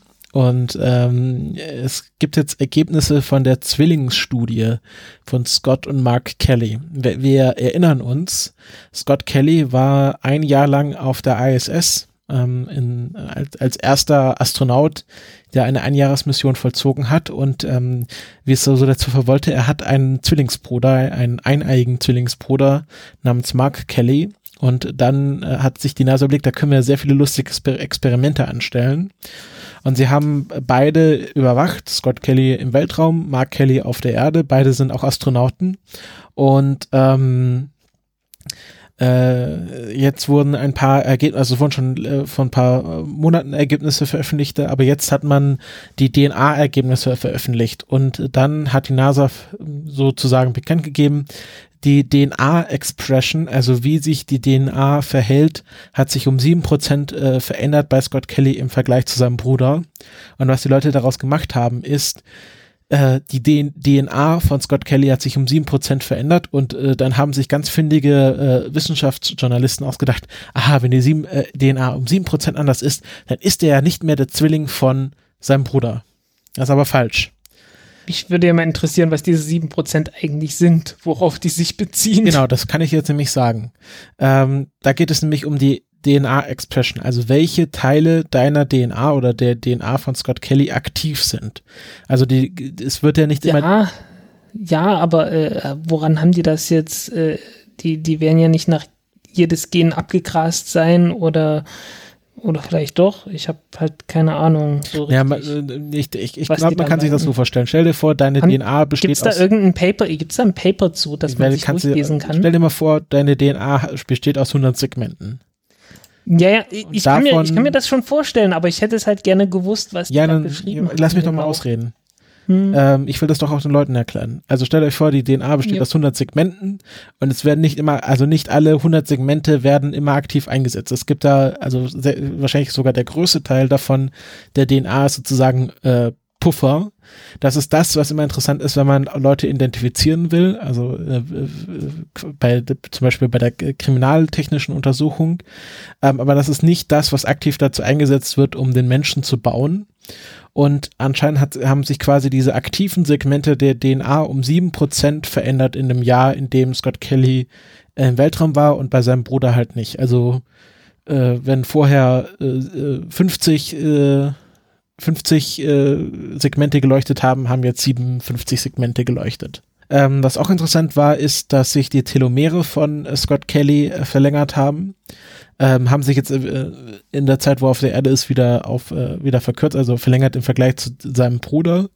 Und äh, die Telomere sind ja das, sind ja die Endkappen der DNA und die verkürzen sich ja bei jeder Zellteilung. Und äh, es gab ja so Theorien, dass das ist, was den Alter Alterungsprozess bestimmt. Also es gibt eine finite Teilungsmenge und wenn die äh, durch ist, dann sterben diese Zellen ab und dann stirbt der Mensch. Und ähm, äh, das würde, nach dieser Theorie würde das bedeuten, dass Scott Kelly weniger gealtert ist als sein Bruder, weil die Telomere jetzt länger waren als die von seinem äh, Bruder, der auf der Erde war, aber die haben sich jetzt schon wieder quasi verkürzt, also sind jetzt wieder gleich lang wie die von seinem Bruder. Also ist vielleicht diese ganze Theorie über die Telomerlänge und was das über den Alterungsprozess aussagt, vielleicht nicht ganz so korrekt, aber es ist ganz interessant, dass sie sich verl verlängert haben. Und was auch sehr interessant ist, was sich am größten verändert hat äh, in der Zeit im Weltraum, ist äh, die, die Darmflora. Also das Verhältnis von äh, Firmizutes und Bactero Bacteroidetes das sind anscheinend zwei Gruppen an, an Gekräuse, was äh, sich im Darm befindet und das Verhältnis davon hat äh, sehr viele Einflüsse auf ähm, die Verdauung und auch anscheinend aufs Körpergewicht und solche Sachen. Und das hat sich entscheidend verändert bei Scott Kelly und man weiß nicht ganz genau so warum. Also Ernährung könnte natürlich ein ganz großer Faktor sein. Man isst ja äh, definitiv anders im Weltraum. Aber es kann auch was mit Schlafmangel, Strahlung oder Mikrogravitation zu tun haben. Ja. Aber das war so der größte Faktor, der sich halt in einem einen Jahr verändert hat machen wir mal weiter mit den Themen. Willst du mal wieder ein Thema machen? Die ESA hat was gemacht. Äh, die hat äh, ein, ein neues Triebwerk entwickelt, ähm, hat das möglicherweise auch vorher angekündigt, aber wenn, das, wenn sie das getan haben, dann äh, habe ich davon nichts mitbekommen. Ich war da etwas überrascht drüber. Ähm, und zwar eine neue Art von, von äh, Ionentriebwerk äh, haben sie da entwickelt, das keinen Treibstoff braucht. Also braucht schon Treibstoff, aber zumindest keinen, den, äh, den äh, der Satellit mitnehmen muss, weil die haben einfach vorne eine Öffnung und äh, da kommt dann die Restluft rein, die nämlich in der Atmosphäre der Erde ganz oben noch da ist. Äh, und die wird dann praktisch äh, erst abgebremst äh, und dann in die Ionisierungskammer von einem letztendlich von einem Ionentriebwerk reingebracht, äh, dann nochmal ionisiert äh, und beschleunigt und hinten etwas schneller rausgeschmissen, als von vorne reinkommt.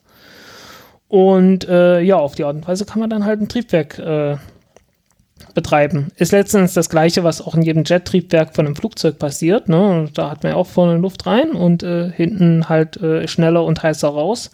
Und mehr oder weniger das gleiche machen die dort auch, nur dass die halt nicht äh, sagen, okay, wir nehmen vorne äh, Stickstoff und Sauerstoff rein und äh, verbrennen das dann und hauen es hinten raus, weil wir wissen alle, wenn wir äh, Stickstoff und Sauerstoff einfach nur verbrennen, na, das, das kommt nicht so schnell hinten raus, wie das von vorne reinkommt, weil wie schnell kommt es von vorne rein? 7,8 Kilometer pro Sekunde.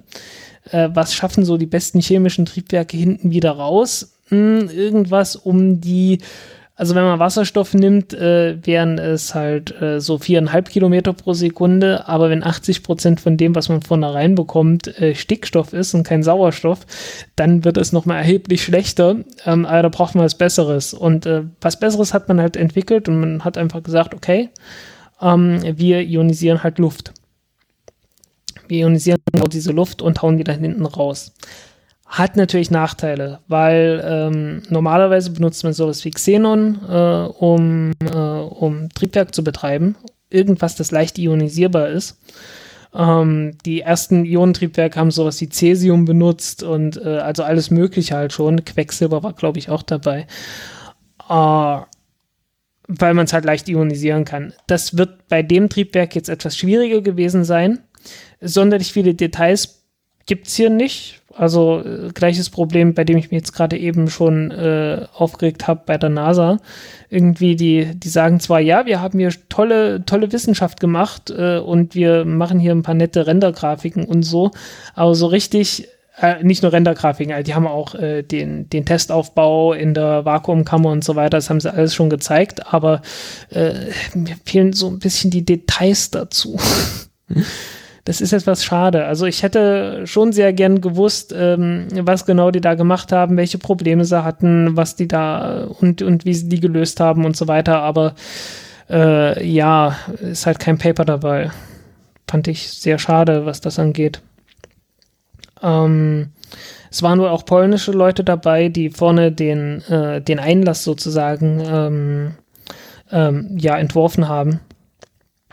Ähm, weil wie gesagt, diese Restluft, äh, die im niedrigen Erdorbit so bei 200 Kilometern Höhe oder so äh, auf die drauf äh, reinkommt, äh, muss halt irgendwie erstmal abgebremst werden, äh, damit es halt nicht gleich wieder rausfliegt, ähm, abgekühlt werden und äh, dann halt in die Kammern um, reingeleitet werden, wo es dann ionisiert werden. Und das muss halt alles erstmal irgendwie gemacht werden. Ähm, warum macht man das Ganze? Naja, man hätte gerne Satelliten, die recht tief fliegen. Und äh, bis jetzt hat es nur eine Mission gegeben, die mal bei 250 Kilometern geflogen ist. Das war Goce. Äh, oh ja, den der, schönsten, der schönste Satellit aller Zeiten. Ja, der war sehr schnittig. Ja, und äh, der ist halt genau so lange geflogen, bis ihm der Treibstoff ausgegangen ist. Und das ist halt blöd. Und die Idee ist jetzt, halt dass man einfach die Restatmosphäre da einsaugt. Genau, man, man nimmt einfach das, was einen sonst, was sonst halt das Problem ist, ne? Also äh, halt die, die, Rest, die Restatmosphäre, die, äh, die den Satelliten abbremst, benutzt man halt als Treibstoff und äh, um zu beschleunigen. Was halt das gleiche ist, was jedes Flugzeug auch macht. Bloß halt äh, mit elektrischem Antrieb und äh, viel weiter oben und bei viel höheren Geschwindigkeiten und viel weniger Luft. Mhm. Und ja, wie gesagt, also 200 Kilometer Flughöhe wäre doch mal was.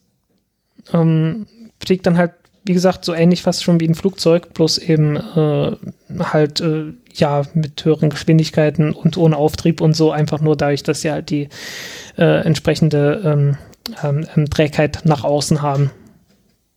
Und das wurde jetzt getestet oder das ist erst ein Plan oder? Das wurde in, Vakuum in Vakuumkammern am Boden getestet. Also äh, das, das ist schon echte Hardware. Ja, okay. Nur noch nicht ein echter Satellit. Das noch nicht. Ähm, aber wie gesagt, so, so richtig viele, so richtig viele ähm, ähm, Details haben sie leider nicht. Das fand ich schade. Kein Paper verlinkt. Leider, ja, also es ist, es ist immer wieder das Gleiche. Also ähm, wenn es ein Paper gibt, dann, dann bitte verlinken und äh, hier scheint es keins zu geben. Also das, das scheint wohl wirklich bloß so eine Pressemeldung zu sein, hier, hey, wir machen noch was. Äh, ich finde es ja auch toll, aber wie gesagt, ich, ich hätte dann doch sehr gerne mehr gewusst. Hast du mal Leute gefragt, ob sie dir irgendwie das Paper weiterleiten können? Falls eins existiert, meinst du? Ja. ähm, nö. Ja, Hm. Ja. Vielleicht auch schwierig dran zu kommen. Ist, ist dann vielleicht schwierig, ja. Ähm, Vielleicht, wenn du mal äh, Andreas fragst, der hat da bestimmt irgendwie, weiß, ob es ein Paper Ja. gibt und ob es das irgendwie zugänglich gibt. Ich bin gerade am gucken, also eine der beteiligten Firmen hat eine ordentliche Webseite, so wie es aussieht. Ähm, tja, mal gucken, vielleicht finde ich was. Ja, aber ich finde, wie gesagt, ich finde es halt immer, immer schlecht, wenn äh, über irgendwas berichtet wird, wenn Pressemeldungen rausgegeben werden äh, und dann halt sowas nicht vorkommt. Und das macht die ESA nicht, das macht die NASA nicht, das machen irgendwelchen Nachrichtenplattformen nicht. Äh, da wird dann halt einfach nur so pauschal gesagt, ja, es wurde im Paper rausgegeben. Oh, toll. Und vor allen Dingen, äh, du merkst den Leuten dann noch immer an, ja, im Prinzip derjenige, der es geschrieben hat, den interessiert das auch gar nicht. hat es auch nicht gelesen, ne? Ist halt einfach bloß so, ja, es wurde hier eine Studie rausgegeben und äh, das Bundesumweltamt hat äh, dazu geschrieben, dass in dieser Studie folgendes steht. Und äh, ja, weiter geht dann das Interesse nicht und äh, deswegen äh, er, erscheint dann auch die Studie nicht, weil jeder Mensch, der sich sagt, ähm, ich interessiere mich jetzt ernsthaft dafür, was dieses äh, Bundesumweltamt da gemacht hat und lese da auch mal rein, äh, würde sofort sagen, ja, ich muss jetzt verlinken, was da, äh, ja, woher ich das habe. Aber ähm, das geschieht nicht und dann merkst du einfach, wo das, wo die Interessenslage äh, in der, in den Nachrichten meistens so ist, so liegt. Äh, die ist nämlich einfach nicht vorhanden. Das ist einfach bloß, äh, ja, wir schreiben halt äh, einen Artikel und eine Meldung und die muss dann raus und ansonsten interessiert uns das alles nicht. Äh, und das sind dann halt so die Leute, die dann die Politik bestimmen. Also sowohl auf der einen als auch auf der anderen Seite, weil, ähm, wie gesagt, das Paper, was da in dem Fall halt vom Bundesumweltamt, was ich dann noch gefunden habe, was da rausgekommen ist, ähm, ja, sowas ähnliches habe ich auch schon im Studium von irgendwelchen Bachelorstudenten gesehen. Also so in Gruppenarbeit, was da so die anderen gemacht haben, ja, das ging so ähnlich. äh, also ich kann das auch, bloß äh, ich sage dann nicht, ich habe hier Wissenschaft gemacht, sondern äh, ich sage dann, ja, ich habe mal geguckt, was so die was so ein paar Wissenschaftler schreiben und äh, so richtig viel Ahnung habe ich davon nicht, aber ich kann das ja alles mal so ausrechnen, wie die das so sagen und dann dann ja, das kommt dann bei raus. Äh, letzten Endes äh, sehr verklausuliert und im sehr schlechten Deutsch geschrieben, äh, steht das in dem Paper dort auch so drin. Äh, sehr merkwürdiges Ding gewesen. Ja, sorry, ich, äh, äh, ich, ich reg mich gerade irgendwie auf. Merkt man gar nicht.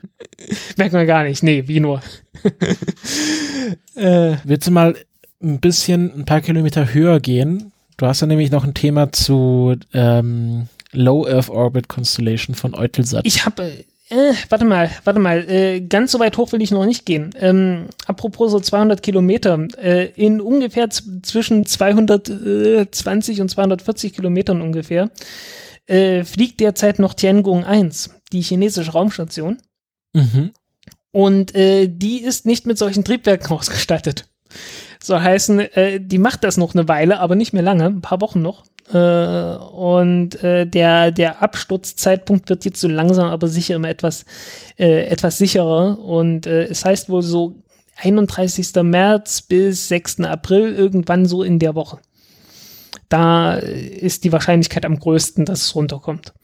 Also wenn wir Glück Ähm, haben, über Ostern. Äh, ja, also wo genau der, wo genau das dann runterkommt, weiß Über man den dann noch Osterinseln. nicht. Äh, ja, weil wie gesagt, äh, die Geschwindigkeit von dem Ding äh, beträgt 8 Kilometer pro Sekunde. Die Unsicherheit beträgt eine Woche. Ähm, ich wusste auch mal, nee, habe ich irgendwann mal ausgerechnet, wie viele Sekunden eine Woche hat? Ich glaube nicht. Aber es sind ziemlich viele jedenfalls. Äh, ich schätze mal so eine halbe Million Sekunden. Ja, könnte hinkommen. Halbe Million Sekunden ungefähr. Und da kann man sich dann vorstellen, äh, in einer halben Million Sekunden bewegt sich dann so eine Raumstation äh, ungefähr vier Millionen Kilometer weit.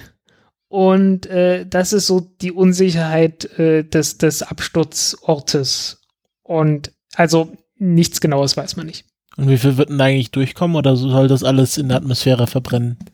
Der allergrößte Teil wird ziemlich gut verglühen. Äh, das Ding hat ein paar eigene Triebwerke. Äh, Triebwerke sind dafür bekannt, dass sie hohe Temperaturen teilweise sehr gut aushalten können und äh, die werden dann auch runterkommen. Aber ähm, ich sag mal im Vergleich zum Beispiel zu dieser Zenit-Oberstufe, die wir letztes oder vorletztes Mal, glaube ich, hatten, die ist äh, über Peru eingetreten und dann in Brasilien abgestürzt, äh, wird da nicht viel ankommen. Und die Teile sind dann auch nicht allzu groß. Ähm, wie gesagt, äh, wenn es blöd kommt, äh, dann äh, kann davon auch jemand getroffen werden. Das ist bis jetzt so, äh, bis jetzt ist sowas äh, äußerst selten vorgekommen. Ähm, das wesentlich größere Problem bei der chinesischen Raumfahrt ist nicht diese Raumstation, weil äh, so Trümmerteile kommen die ganze Zeit runter. Auch ja mit mit Triebwerken und halt mit Teilen, die den Absturz überlegen, überleben und ja, halt irgendwelche Raketenoberstufen, irgendwelche Satelliten äh, fällt ja andauernd runter. Ähm, viel schlimmer sind natürlich die, die Booster und die ersten Stufen von den Raketen, die die Chinesen starten und die dann in irgendwelchen Dörfern runterkommen. Ne? Äh, da wird es wohl eher passieren, dass mal jemand ernsthaft verletzt wird davon weil man da halt von Anfang an noch weiß, äh, okay, das sind bewohnte Gegenden, wo es runterkommt. Und es gab da ja auch irgendwie so einen Offiziellen, der gesagt hat, im Prinzip können wir nur vor jedem Start äh, beten, dass da niemand stirbt. Thoughts and Prayers, Thoughts and Prayers. Genau, so ähnlich. Ähm, ja. Und äh, wie gesagt, Stück weiter oben äh, sind noch echte Satelliten, die auch nicht so schnell runterkommen. Und äh, wir wissen ja alle, äh, es gibt äh, jetzt jede Menge Pläne, äh, sehr viele Satelliten zu starten in niedrigen Erdorbit. Ähm, von SpaceX, von äh, Boeing hat irgendwas vorgestellt, äh, Samsung hat irgendwas vorgestellt, OneWeb natürlich, haben wir letztes Mal uns drüber unterhalten. Und äh, jetzt will auch Eutelsat mitmachen. Und äh, man merkt so langsam, äh, es, es wird dann irgendwann ziemlich voll da oben, wenn das alles durchgezogen wird. Äh, man darf gespannt sein. Ähm, aber man merkt auch gleichzeitig irgendwie, äh, es, es hat äh, die Leute beeindruckt und äh, es gibt jetzt das Problem, dass immer weniger geostationäre Satelliten geordert werden, beziehungsweise dass die Dinge auch kleiner werden. Und äh, es gibt langsam aber sicher ähm, wirtschaftliche Schwierigkeiten für die Zulieferbetriebe, die sonst immer halt irgendwie so Teile für einzelne geostationäre Satelliten geliefert haben.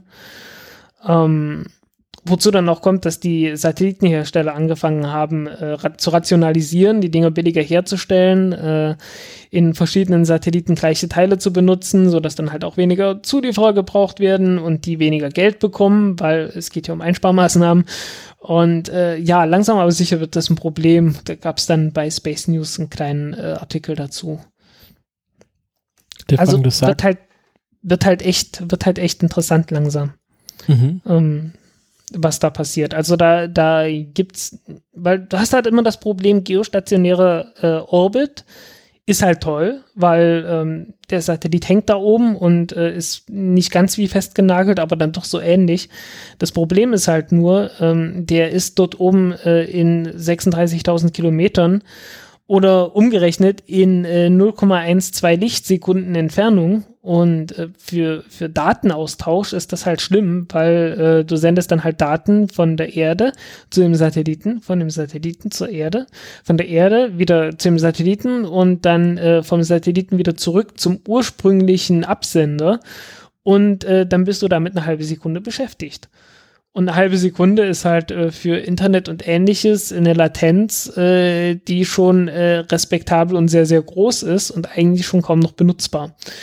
Ähm, und äh, für manches, also was halt so klassisch Fernsehen ist und Fernsehen, naja gut, also Fernsehen, äh, wer guckt heutzutage noch Fernsehen? ne? Äh, nennen wir es mal Streaming. Für Streaming ist das alles noch in Ordnung und für Wettersatelliten sowieso. Ähm, aber so das klassische Kommunikationssatelliten-Ding, äh, dafür ist es halt eigentlich gar nicht mehr so richtig zeitgemäß, äh, insbesondere wenn dann die ganzen Leo-Satelliten kommen. Und äh, ja, halt Eutelsat will jetzt auch so eine kleine Leo-Satelliten-Konstellation machen. Äh, ich warte mal, es waren auch wieder, es waren auch wieder eine ganze Menge Satelliten, die starten wollen. Äh, ja, O3b ist ja auch gestartet worden, ne? was ja so ein ähnliches Konzept ist, ist halt näher an der Erde dran, weniger Latenz und so. Und äh, ja, Eutelsat äh, will halt einen wesentlichen kleinen Satelliten bauen, auch so eine Konstellation. Fertig. ist es. Und äh, der Markt für geostationäre Satelliten, der schrumpft gerade. Der schrumpft immer mehr, ja. Äh, so wie es aussieht. Muss Also man vielleicht ganz abwarten, wo gut, es wenn, hingeht. wenn diese orbitale Region ein bisschen entlastet wird, was Weltraummüll angeht. Ja, das Problem ist nur, dass diese ganzen niedrigen Orbits äh, eigentlich gar nicht so niedrig sind. Die sind halt dann doch ziemlich deutlich aus der, äh, aus der Erdatmosphäre raus. So 1200 Kilometern oder so, ne? Ähm, ich sehe gerade irgendwie, der Artikel erwähnt gar nicht, was für Pläne genau die haben. Äh, die haben halt einfach bloß gesagt, ja, Eutelsat plant irgend sowas. Ne? Ja, will das Potenzial sich angucken davon. ähm, wahrscheinlich genau deswegen. Ähm, aber die sind halt dann auf, auf großen Höhen, letzten Endes schon, also weit oberhalb der Erdatmosphäre. Und äh, da gibt's dann halt doch ein Schrottproblem, und zwar ein Schrottproblem, das noch erheblich größer ist als oben im geostationären Orbit, weil ähm, geostationäre Orbit ist sehr weit weg, da ist viel mehr Platz. Die sind dort halt in 1000 Kilometern Höhe und nicht in, nicht in 36.000 Kilometern Höhe und da wird dann alles sehr viel enger und es sind sehr viel mehr Satelliten. Es werden auch einfach sehr viel mehr Satelliten gebraucht, um großen Teil von äh, der Erde irgendwie abdecken zu können, weil du kannst halt nicht einfach bloß von einem Ort aus senden. Und äh, ja, dadurch hast du dann halt irgendwann ein Müllproblem, ne? Also äh, O3b ist auf 8000 Kilometern Höhe. Das ist ein so unglaublich unbeliebter Orbit, dass das dort überhaupt keine Probleme darstellt. ähm, aber wenn du dann äh, bei 1000 Kilometern Höhe bist oder 1200 Kilometern Höhe und irgendwelche sonnensynchronen Orbit, Orbits hast, äh, dann schränkst du letzten Endes die Wahl der möglichen Orbits sehr stark ein und dann äh, hast du halt das Problem, dass sich äh, sehr viele, sehr viele Satelliten auf einem relativ kleinen Orbit zusammendrängeln. Ja, und äh, hast dann halt entsprechende Probleme. Ne? Und deswegen müssen diese Satelliten, die in den ganzen neuen Sta äh, äh, Konstellationen sind, dann auch äh, mit Ionentriebwerken und so weiter ausgestattet werden und rechtzeitig äh, deorbitiert werden, äh, weil ansonsten muss dann irgendjemand hinfliegen und äh, durch die nicht dann nicht mehr vorhandenen äh, Triebwerksdüsen von hinten irgendwas einführen oder so. ja, weil das ist ja, ist ja Sinn und Zweck der Sache, ne? dass man irgendwie dann einen Satelliten eventuell auch aus einem Orbit entfernen kann. Ähm, die sagen zwar im Wesentlichen halt Station Keeping, ne? was, äh, was wir vorhin gesagt hatten, Orbital ATK, was die machen wollen. Also, dass die praktisch äh, die Mission verlängern, also Mission Extension halt, ne? nennen sich ja Mission Extension Ports. Ähm, die sagen halt, okay, wir wollen damit die Mission verlängern, aber das wesentlich größere Problem ist ja, äh, die Mission nicht zu verlängern, sondern die Mission zu beenden und zwar auf eine Art und Weise, dass der Satellit in einem Orbit ist, der nicht, wo er nicht stört, beziehungsweise halt äh, aus dem Orbit komplett rausfällt und auf die Erde zurückkommt. Ja. Und ja, auch bei solchen Satelliten ähm, passiert es dann halt, dass einzelne Teile dann auch auf der Erde ankommen können. Ähm, ich glaube, äh, SpaceX hatte, hat das auch vorgelegt und die haben dann halt gesagt, ja, wir benutzen, äh, oh, was benutzen die? Ähm, die benutzen irgendwelche Antennen, äh, ich glaube, irgendwelche Funkantennen oder was, irgendwas optisch. Nee, es waren irgendwelche optischen Antennen, äh, die aus Siliziumkarbid äh, bestehen und Siliziumkarbid ist halt ein unglaublich äh, fest, also erstens ein unglaublich hartes und zweitens ein äh, sehr temperaturbeständiges Material und äh, die, ja, die überstehen dann halt den Wiedereintritt und kommen dann auch unten an. Da muss man sich dann halt irgendwann überlegen, okay, äh, vielleicht sollte man anderes Material verwenden, äh, vielleicht auch ähm, das irgendwie so aufbauen, dass das in kleinere Stücke zerfällt oder irgend sowas. Ähm, also da, da wird uns noch einiges vor, bevorstehen, ähm, weil zurzeit ist immer noch so, wir haben irgendwie, ich weiß nicht, insgesamt äh, wurden äh, seit Anbeginn der Raumfahrt vielleicht 5000 Satelliten oder so gestartet. Ähm, wenn jetzt SpaceX plant, eine Konstellation aus 12.000 Satelliten zu bauen, ähm, da fang, fängt man langsam an, in äh, andere Bereiche von Problemen vorzu, also, zu kommen und äh, ja. Muss man schauen, was daraus wird, ne? Also diese Leo-Konstellationen sind auf jeden Fall interessant, weil halt äh, kürzere Latenzzeiten sehr viel besser für die Information geeignet. Aber äh, es gibt halt dann neue Müllproblematiken einfach. Und äh, aber die Leute sind, sind sich dessen bewusst und äh, versuchen auch was dagegen zu machen. Man, man darf dann schauen, wie erfolgreich das ist. Aber es ist halt nicht irgendwie jetzt, äh, weil manche Leute äh, äh, schreiben dann Artikel und sagen irgendwie, äh, das ist jetzt ein Problem und keiner denkt daran. Äh, nee, irgendwie schreiben alle darüber. naja, egal.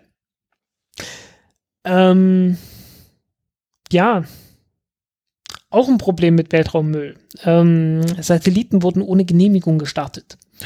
Das ist meine Lieblingsgeschichte der, des Jahrtausends. Erzähl, erzähl.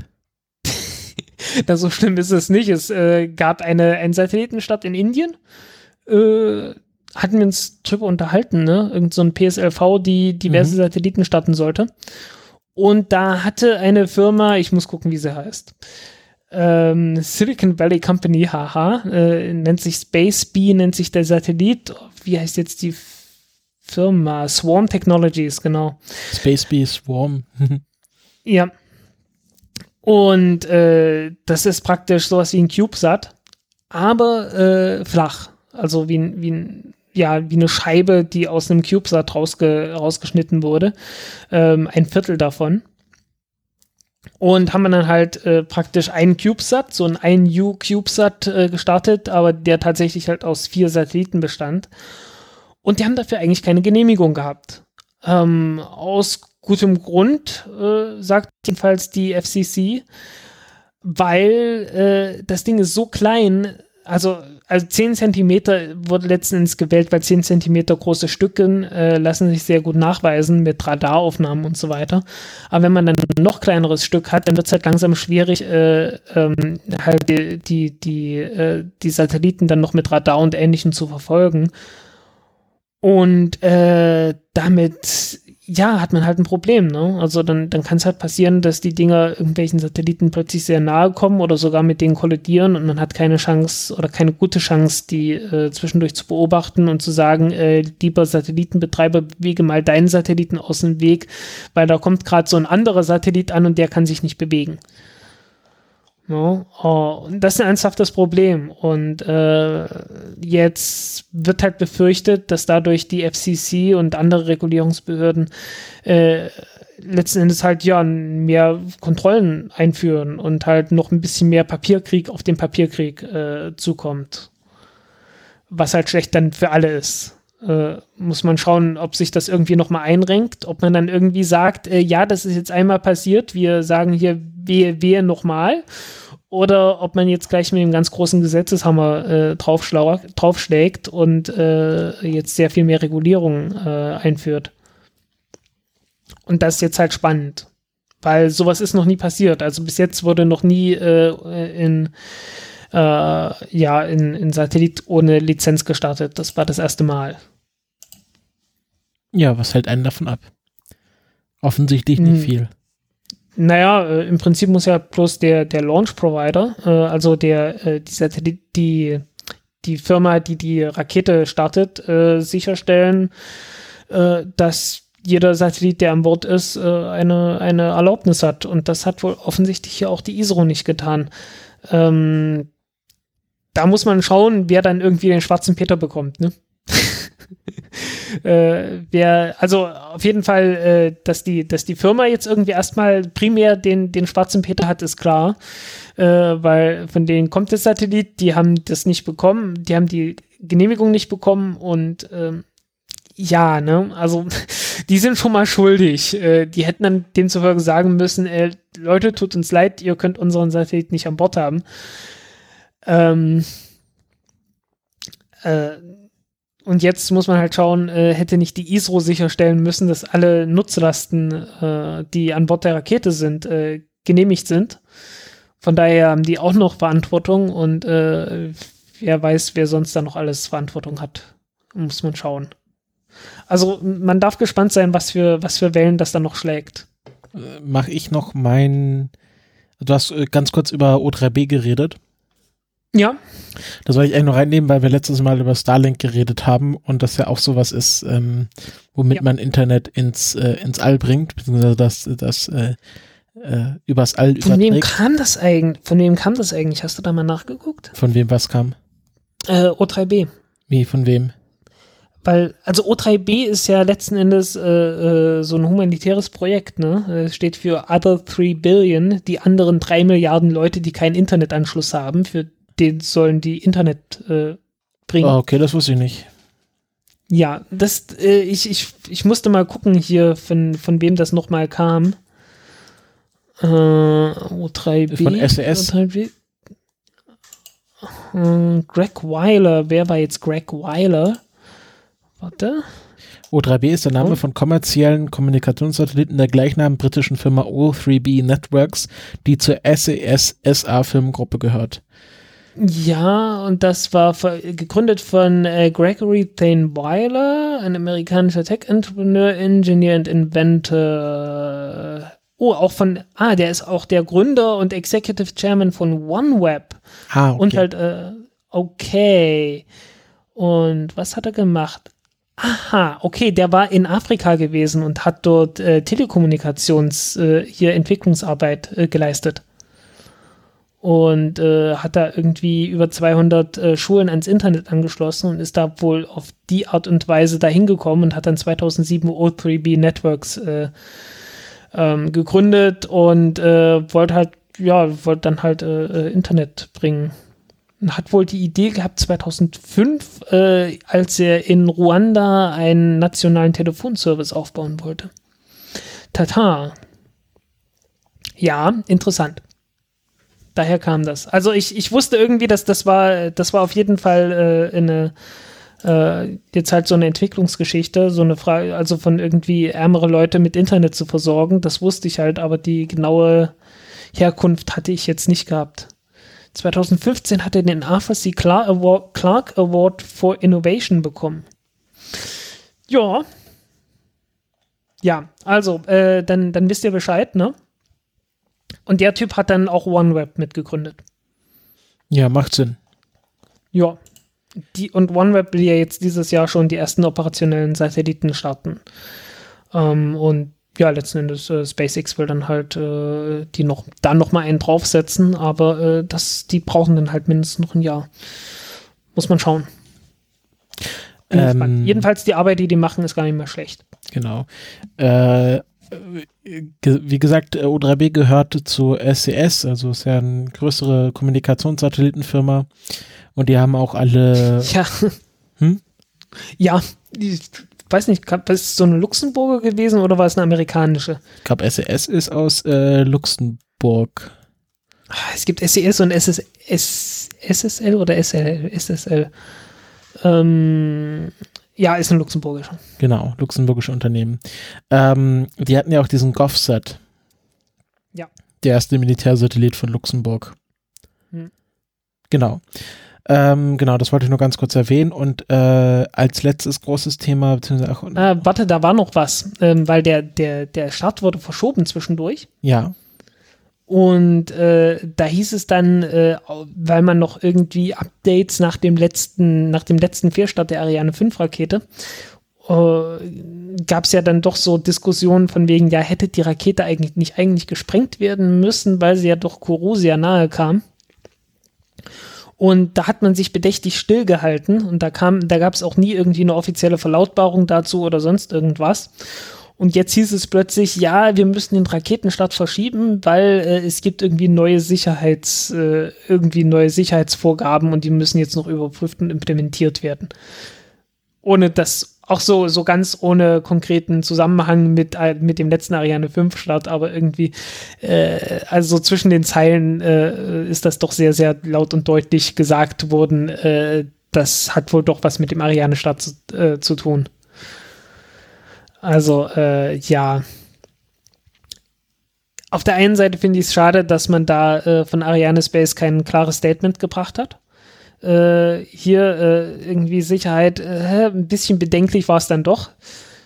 Weil da hieß es immer bloß, ja, wir hatten das alles unter Kontrolle und äh, äh, die, die Ingenieure haben ja gesehen, dass es keine Probleme mit der Rakete an sich gibt, deswegen war das auch kein Problem, es gab keinen Grund, die zu sprengen oder sonst irgendwas. Aber scheinbar gab es ja dann doch irgendwie so äh, mindestens eine Überprüfung bei der Sicherheit.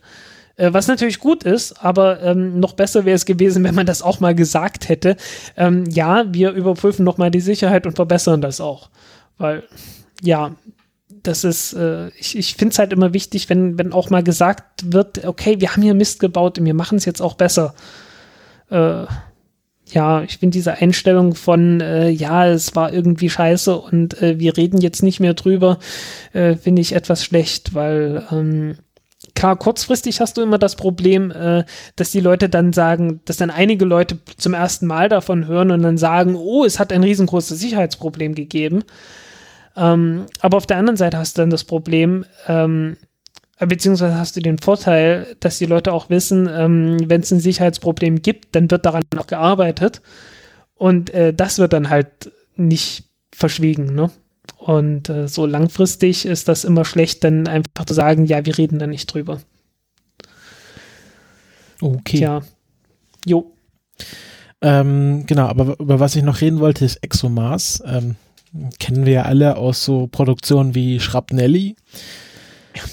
Genau, also der ExoMars Trace Gas Orbiter, also ExoMars ist ja eine zweite geteilte Mission. Die aktuelle Mission ist der Trace Gas Orbiter, äh, sozusagen ein, ein, ein Vorläufer, der auf der einen Seite den Orbital absetzen sollte, Schiaparelli, der ja leider ähm, am Mars zerschellt ist.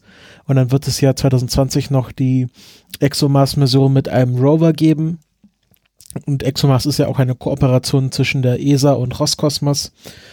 Und ähm, ja, der kam ja äh, vor mehr als einem Jahr am Mars an und hat seitdem äh, geaerobraked. Also der hatte einen sehr exzentrischen Orbit. Und äh, bei jedem Orbit ist, äh, ist der Orbiter so kurz in die Atmosphäre vom Mars eingetaucht, hat dadurch an Geschwindigkeit verloren und hat jetzt über ein Jahr lang äh, sein, äh, sein Apogeum oder beziehungsweise sein Apoge ich weiß nicht, wie man das beim Mars nennen, Mars nennen, sein Apomarsum. Äh, boah, ich wusste es mal. Also ich glaub, das ist immer so, das geht immer auf, auf Ares dann zurück. Apoaris, also Apoarium, Apoarium? Ich habe keine Ahnung. Naja, auf Jedenfalls jeden Fall, den, den Marsnächsten, Pu- den Marsfernsten Punkt. Genau, den maßfernsten. Punkt hat er bei 33.000 Kilometern angefangen und in einem Jahr ist das Ganze auf 1080 Kilometer zusammengeschrumpft. Und der finale Orbit, äh, der dann bald erreicht sein soll, liegt bei 380 auf 420 Kilometern. Und man hat insgesamt ein Delta V von mehr als einem Kilometer pro Sekunde, also etwa 1080 Meter pro Sekunde verloren. Ja, was ja immer wieder ganz witzig ist, äh, es gibt ja diese, diese Delta-V-Seite von, von der Wikipedia, da gibt's dann auch so nette, so nette Grafiken, wie viel Geschwindigkeit man braucht, um zum Mars zu kommen und so weiter. Äh, die Geschwindigkeit, um zum Mars zu kommen, ist gar nicht so, ist gar nicht so viel. Also es ist nicht viel mehr, als was man auch braucht, um in den äh, geostationären Orbit reinzukommen. Aber äh, um zum Mars zu kommen und dort einen halbwegs brauchbaren Orbit zu haben, das ist eine ganz andere Nummer. Genau. Also, ja. Also man hätte das natürlich auch dadurch erreichen können, dass man mit Triebwerken abbremst, aber man wollte da äh, Gewicht äh, und äh, damit auch Geld sparen. Und man hat ungefähr 600 Kilogramm an Treibstoff gespart durch dieses ähm, Bremsmanöver. Lustigerweise. Im, Wesen, im ist- Wesentlichen ja, weil, weil ja jeder, äh, weil ja heutzutage äh, jeder immer noch chemische Triebwerke für solche Missionen nimmt und keiner einfach mal mit Ionentriebwerken zum Mars fliegt. Ja. Ich finde das immer etwas merkwürdig. Hm. Ähm, lustigerweise sind diese 600 Kilogramm genau das Gewicht von äh, Schiaparelli. Also wenn man in die Zukunft hätte sehen können und hätte erkennen können, dass Schiaparelli abstürzt, hätte man sich die 600 Kilogramm äh, dafür sparen können und ähm, die vielleicht für Treibstoff verwenden und hätte damit ein Jahr gewonnen, aber das hätte man ja vorher nicht wissen können. Äh, ja, ähm, ja, geht's, ginge, aber ich glaube, sinnvoll wäre es nicht. Dann hätte man auch irgendwie versucht, äh, möglichst, möglichst äh, äh, viel sich zu sparen, um ähm, äh, Dingens, um Dingens zu können. Ich kann nicht mehr reden, ich habe schon so viel gequatscht. ähm, Was wollte ich denn? Äh, ja, dann hätte man versucht, irgendwie Treibstoff zu sparen, um noch äh, während der Mission navigieren zu können. Das natürlich auch. Ja, weil ähm, irgendwie mal ähm, den Orbit noch weiter abzusenken, etwas höhere Auflösung zu bekommen und dann wieder hochzugehen oder irgend sowas zu machen halt. Ähm, weil du kannst halt auch beim Mars, äh, witzigerweise, die Marsatmosphäre ist zwar sehr viel dünner als bei der Erde, aber äh, durch die niedrige Gravitation reicht die natürlich trotzdem ziemlich weit hoch raus. Und äh, ich glaube, die Verhältnisse sind dann am Ende so ähnlich wie bei der Erde. Ähm, ich habe nicht genügend Ahnung von der von der äh, Physik der der Exosphäre und Ähnlichem, äh, um jetzt um das jetzt genau vergleichen zu können. Aber ähm, die die oberen Atmosphärenschichten dürften beim Mars ähnlich weit hochgehen wie äh, wie auf der Erde. Fand ich irgendwie recht erstaunlich. Mhm. Ja, also ähm, ExoMars äh, geht es bald in die aktive wissenschaftliche Phase. Ja, ähm, wird dann noch Zeit. Äh, die wollten, glaube ich, nach, nach Methan suchen, weil Methanspuren wurden ja schon immer mal, äh, immer mal gesehen auf dem Mars. Ähm, aber keiner weiß so richtig ganz genau, woher sie kommen und da wird ja immer wieder spekuliert, weil äh, zu Weihnachten braucht man ja immer wieder die, die Meldungen. Ach nee, zu Weihnachten kommen ja immer die Meldungen mit dem Wasser auf dem Mars raus, ne? Mhm. Äh, das, wann ist so die Saison für Leben auf dem Mars? Kurz danach. Ich weiß nicht, irgendwann dazwischen sicherlich, ne? Ähm, ja, man, man braucht ja immer wieder Futter für diese, für diese ganzen äh, Leben auf dem Mars-Artikel und äh, die werden wohl von, äh, von der Mission auch wieder öfters kommen. ähm, ja, also ist die, die plausibelste Annahme ist einfach, dass das chemische Prozesse sind, die äh, geologisch dann äh, das mit, also Methan kann auch ganz ohne Leben entstehen. Das, man nennt es zwar immer organische Verbindungen, aber am Ende ist es halt einfach nur Kohlenstoff und Wasserstoff und die reagieren irgendwie und das kann auch ganz ohne Bakterien, die irgendwie furzen oder so äh, passieren. Also das geht durchaus. So, ähm, bleiben noch zwei Themen für, von meiner Seite her. Ähm, welchen Milliardär willst du zuerst haben? Äh, wo ist mit mach, mach mal den, den Milliardär, den wir kennen. The Devil You Know. Okay, gut. Ähm, dann äh, Elon Musk. ähm, es gibt den, den Untersuchungsbericht von CRS7. Das ist der fehlgeschlagene Start von uh, 2015. Ist jetzt schon eine Weile her, ne? Ja, ist eine Weile her, dass, äh, ja, dass so ein Raumschiff ne? explodiert ne? ist bei Elon. Ja, ähm, 2015 äh, ist äh, die CRS-Mission 7 gestartet äh, zur Wiederversorgung der ISS mit dem Dragon-Raumschiff.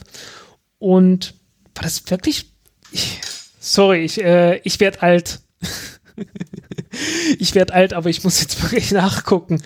2015, das kann doch gar nicht so lange her sein. Wir haben jetzt 2018, aber es ist, naja, es, es kommt hin, ne? CR7 CR7 war 2015, 28. Juni 2015. Ja, Tatsache. Ja, okay. Habe ich live ähm, damals gesehen. Ja, ich ja auch, äh, aber ja, doch, also, ähm, ja, klar, die haben Falcon 9 erster Flug 2010, ähm, dann 2000, äh, 2012 dann der erste Flug zur, äh, zur ISS, ja. Haut schon hin, dass das der siebte Flug ist. Ähm, ja, äh, ist damals explodiert. Äh, zweite Stufe hat versagt. Und zwar während des Fluges der ersten Stufe.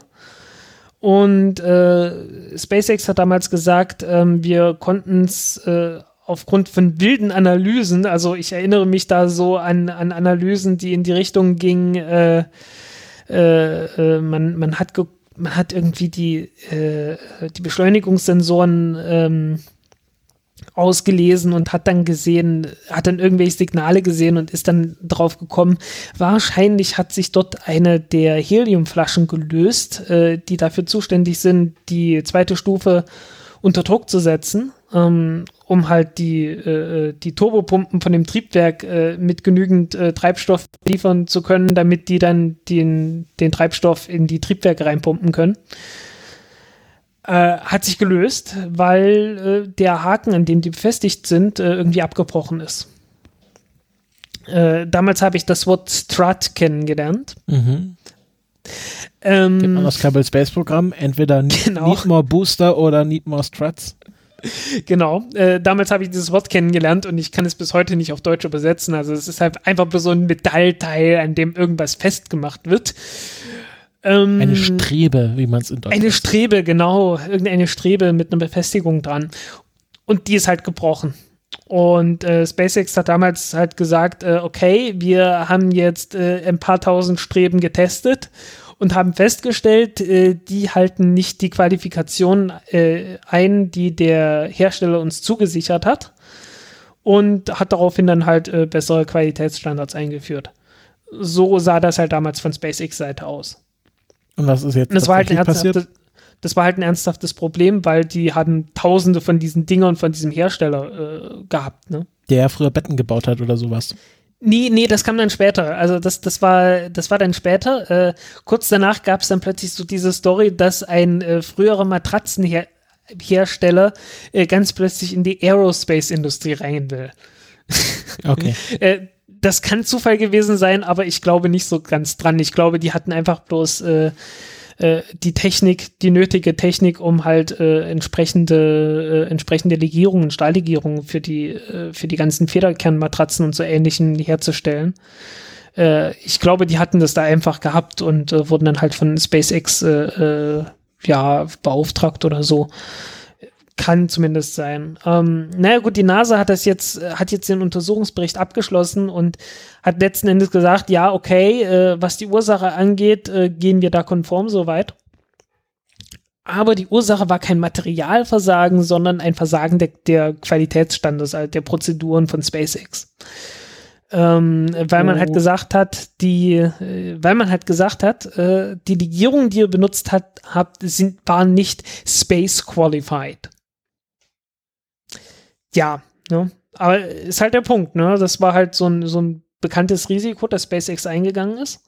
Die haben halt gesagt, okay, wir nehmen nicht, nicht bei jedem Scheiß irgendwie äh, Space Qualified Komponenten, sondern haben sich an der Stelle halt auf den Lieferanten verlassen, dass der gesagt hat, äh, wir liefern, wir, wir garantieren folgende Qualität und dann haben die sich einfach drauf verlassen und haben dann ja auch gesagt, ja, Asche auf unser Haupt, wir haben ja echt Scheiße gebaut und wir müssen die Standards irgendwie überarbeiten. Ähm, und die Space und NASA hat halt gesagt, ja, das hättet ihr von Anfang an gar nicht machen dürfen. Und äh, ja, im Nachhinein sagt dann SpaceX, hat dann SpaceX halt auch gesagt, ja, hm, war blöd. Christoph Daum. Ja, im Nachhinein war das eine blöde Idee. Ich finde es auch sehr lustig auf der Wikipedia, die hat dann manchmal so trockene Bemerkungen wie Mission Duration planned one month, final two minutes 19 seconds.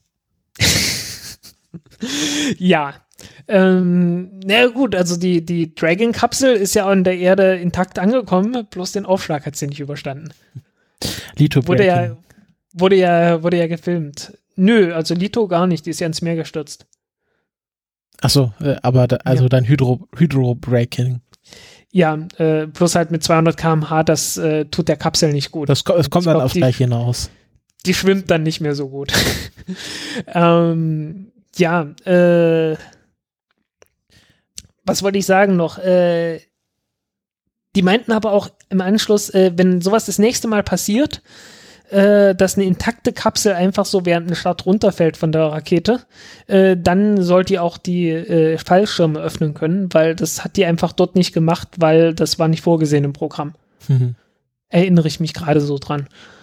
Ähm, ja, den Bericht gibt's, den kann man sich auch durchlesen. Äh, Habe ich ihn verlinkt? Äh, wenn er nicht verlinkt ist, dann ist er in dem Link verlinkt. Also der war in dem Fall zugänglich. Anders als andere Paper, über die ich mich heute schon aufgeregt habe. Okidoki. Jo. Äh, willst du noch uh, Black Eyes? Black Eyes, ja, das ist der andere Milliardär. Hast du das Äh, rausgelöscht? Oder ich weißt das? du, Ah, nee, das weißt ist du, weißt du, welcher, welcher Milliardär gemeint ist? äh, Paul Allen. Genau der. Äh, Mitbegründer von Microsoft, der da irgendwie recht reich geworden ist. Mehr nicht. Naja, ein bisschen auf jeden Fall. Also Welche der- Mitgründer von Microsoft sind nicht sehr reich geworden? Genau, ja.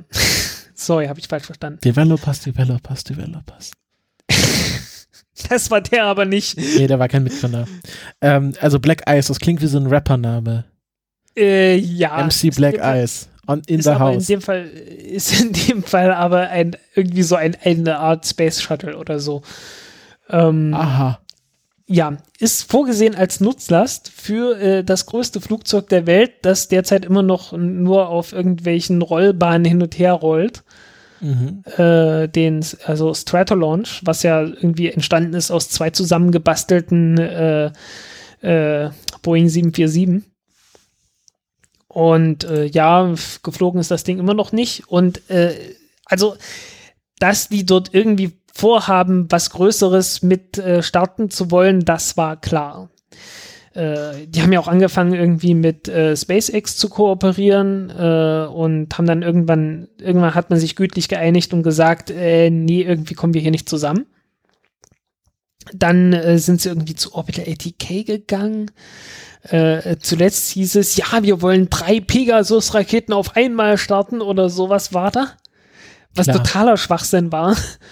Also Pegasus-Raketen werden extrem selten dieser Tage gestartet. Äh, irgendwie eine ist noch geplant.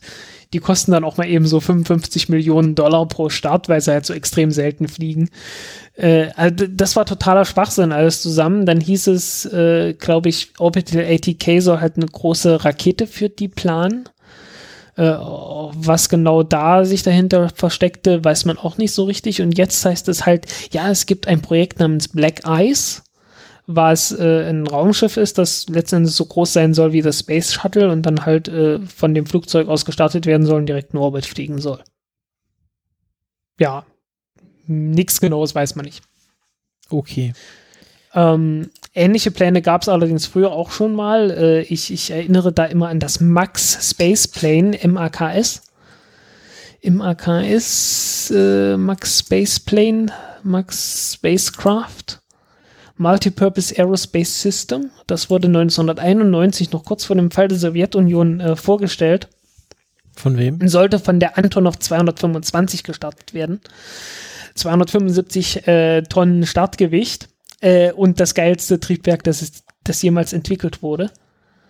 Äh, sollte es haben, das RD äh, 701 oder 704, eins von beiden. Äh, eins davon war dafür vorgestellt und vorgesehen, äh, eins auch nicht. Ähm, ähm, das Triebwerk äh, ist halt eine Kombination aus Kerosin und Wasserstofftriebwerk. Also soll heißen, am Anfang beim Start hat das noch Kerosin benutzt. Kerosin, ein bisschen Wasserstoff und halt viel Sauerstoff. Und äh, dann später den, das Kerosin praktisch komplett rausgelassen und nur noch mit Wasserstoff und Sauerstoff gelaufen. Ähm, um halt effizienter zu sein. Und das ist halt mehr oder weniger das geilste Triebwerk, das jemals entwickelt wurde. Warum? Äh, erstens extrem hoher Brennkammerdruck, also äh, 300 Bar Brennkammerdruck, was äh, derzeit noch kein anderer erreicht hatte. Und äh, halt diese Kombination ähm, aus Kerosin, erst mit Kerosin losfliegen und dann mit Wasserstoff weiterfliegen. Äh, ja, also wenn du, wenn du mit dem Kerosin anfängst, und da haben die halt auch diesen hohen Brennkammerdruck, äh, dann hast du trotzdem noch vorhandenen Luftdruck halt eine sehr hohe Effizienz einfach. Und das kann halt derzeit kein anderes Triebwerk. Also äh, ist halt, ja, ist das einzige Triebwerk auch, das äh, für den Einsatz ernsthaft vorgeschlagen wurde und äh, drei Treibstoffe benutzt hat. Ja, also kann man sich mal angucken. Äh, wir haben es verlinkt oder wir werden es verlinken und äh, da könnt ihr dann Wikipedia-Artikel zu diesem, äh, zu diesem Raumgleiter dann auch das, das Triebwerk euch angucken. Jo, Black Ice. Ja. Ja, also ich, ich finde Max immer noch besser. Äh, und dum, dum, dum, vor allen Dingen, weil da gibt es echte Zeichnungen zu. Für Black Zeichnungen. Ice auch schon Zeichnungen zu oder nur einen Namen? Äh, ich glaube nur einen Namen. Es gibt halt nur merkwürdige Beschreibungen. Mehr, mehr ist da noch nicht richtig dabei. Space Shuttle, irgendwie Washington Post hat da was gemacht. Da gibt es dann ein Video zu, aber das Video zeigt bloß Stratolaunch wieder. Wie gesagt, äh, es gibt da irgendwas und äh, was genau, darüber redet keiner. Äh, und wahrscheinlich äh, versucht man sich da bloß irgendwie zu rechtfertigen oder hat da wirklich was da im Hintergrund äh, oder auch nicht. Also es ist, äh, ja. Auf der anderen Seite, es muss natürlich auch einen Grund geben, äh, warum dieses, dieses Flugzeug überhaupt jemals gebaut wurde. Und weil es ist, ist ein großer Aufwand und mehr als einfach nur dieses Flugzeug bauen und damit irgendwie durch die Gegend fliegen, äh, haben die sicherlich auch mal vorgehabt. Von daher ist das schon irgendwo glaubhaft. Na gut. Ähm, ein Thema noch und dann ist die Sendung, glaube ich, vorbei, ne? Genau. Ähm, wir hatten so ganz am Anfang, Stephen Hawking ist gestorben und ähm, ich habe mir mal äh, in, in, zur Feier des Tages, wie man das ja heute in unserer modernen Zeit macht, den Wikipedia-Artikel zu Stephen Hawking durchgelesen. Und ich fand es ganz lustig. Äh, Stephen Hawking äh, hat mal ausgerechnet, dass er etwa 1000 Stunden insgesamt in seinen drei Jahren Oxford studiert hat. Hm. Was nicht so viel ist. Nicht so richtig. Nee, der ist ja auch Cambridge, ja? Genau, der ist, war erst, glaube ich, in Oxford Hm.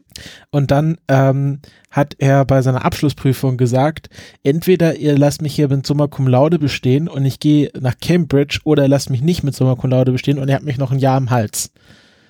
Und weil er halt äh, massiv unterschätzt hat, wie gut er ist und dann meinte sein äh, sein sein Dok sein sein Prüfer da, ähm, also Herr Hawking, Sie sind einzigartig, also Sie sind hervorragend und natürlich bestehen Sie hier mit Summa Cum Laude. Und ähm, und äh, ja, genau, dann war er dann in Cambridge und ähm, äh, sein, seine große, sein großes Forschungsding war ja, dass, also sein, sein erster große Forschungsdurchbruch war ja, dass äh, die, ähm, die, das Theorie, dass, äh, dass es Singularitäten gibt. Der Existence Das Theorie. Was? Das Theorie. Die Theorie. Die Theorie, Hat jetzt dass, nur einen Artikel, das heißt ab sofort das. die Theorie, dass es Singularitäten gibt und dass die, dass das Universum auch als Singularität äh, entstanden ist, also The Big Bang. Und ähm, das war ja so sein erster großer Forschungsdurchbruch. da gibt's irgendwie zwei, zwei Paper, Occurrence of Singularities in Open Universes und Singularities in the Universe von 1965 und 66. Kann man sich übrigens alles durchlesen äh, auf äh, einer Seite, die wir verlinkt haben. Ähm, die sind auch alle frei zugänglich. Das Ja, ist sehr neu. freundlich. Äh, das Paper von, von Crick und wer auch, wem auch immer, die, die damals die DNA äh, gefunden haben, das ist nicht frei zugänglich beispielsweise.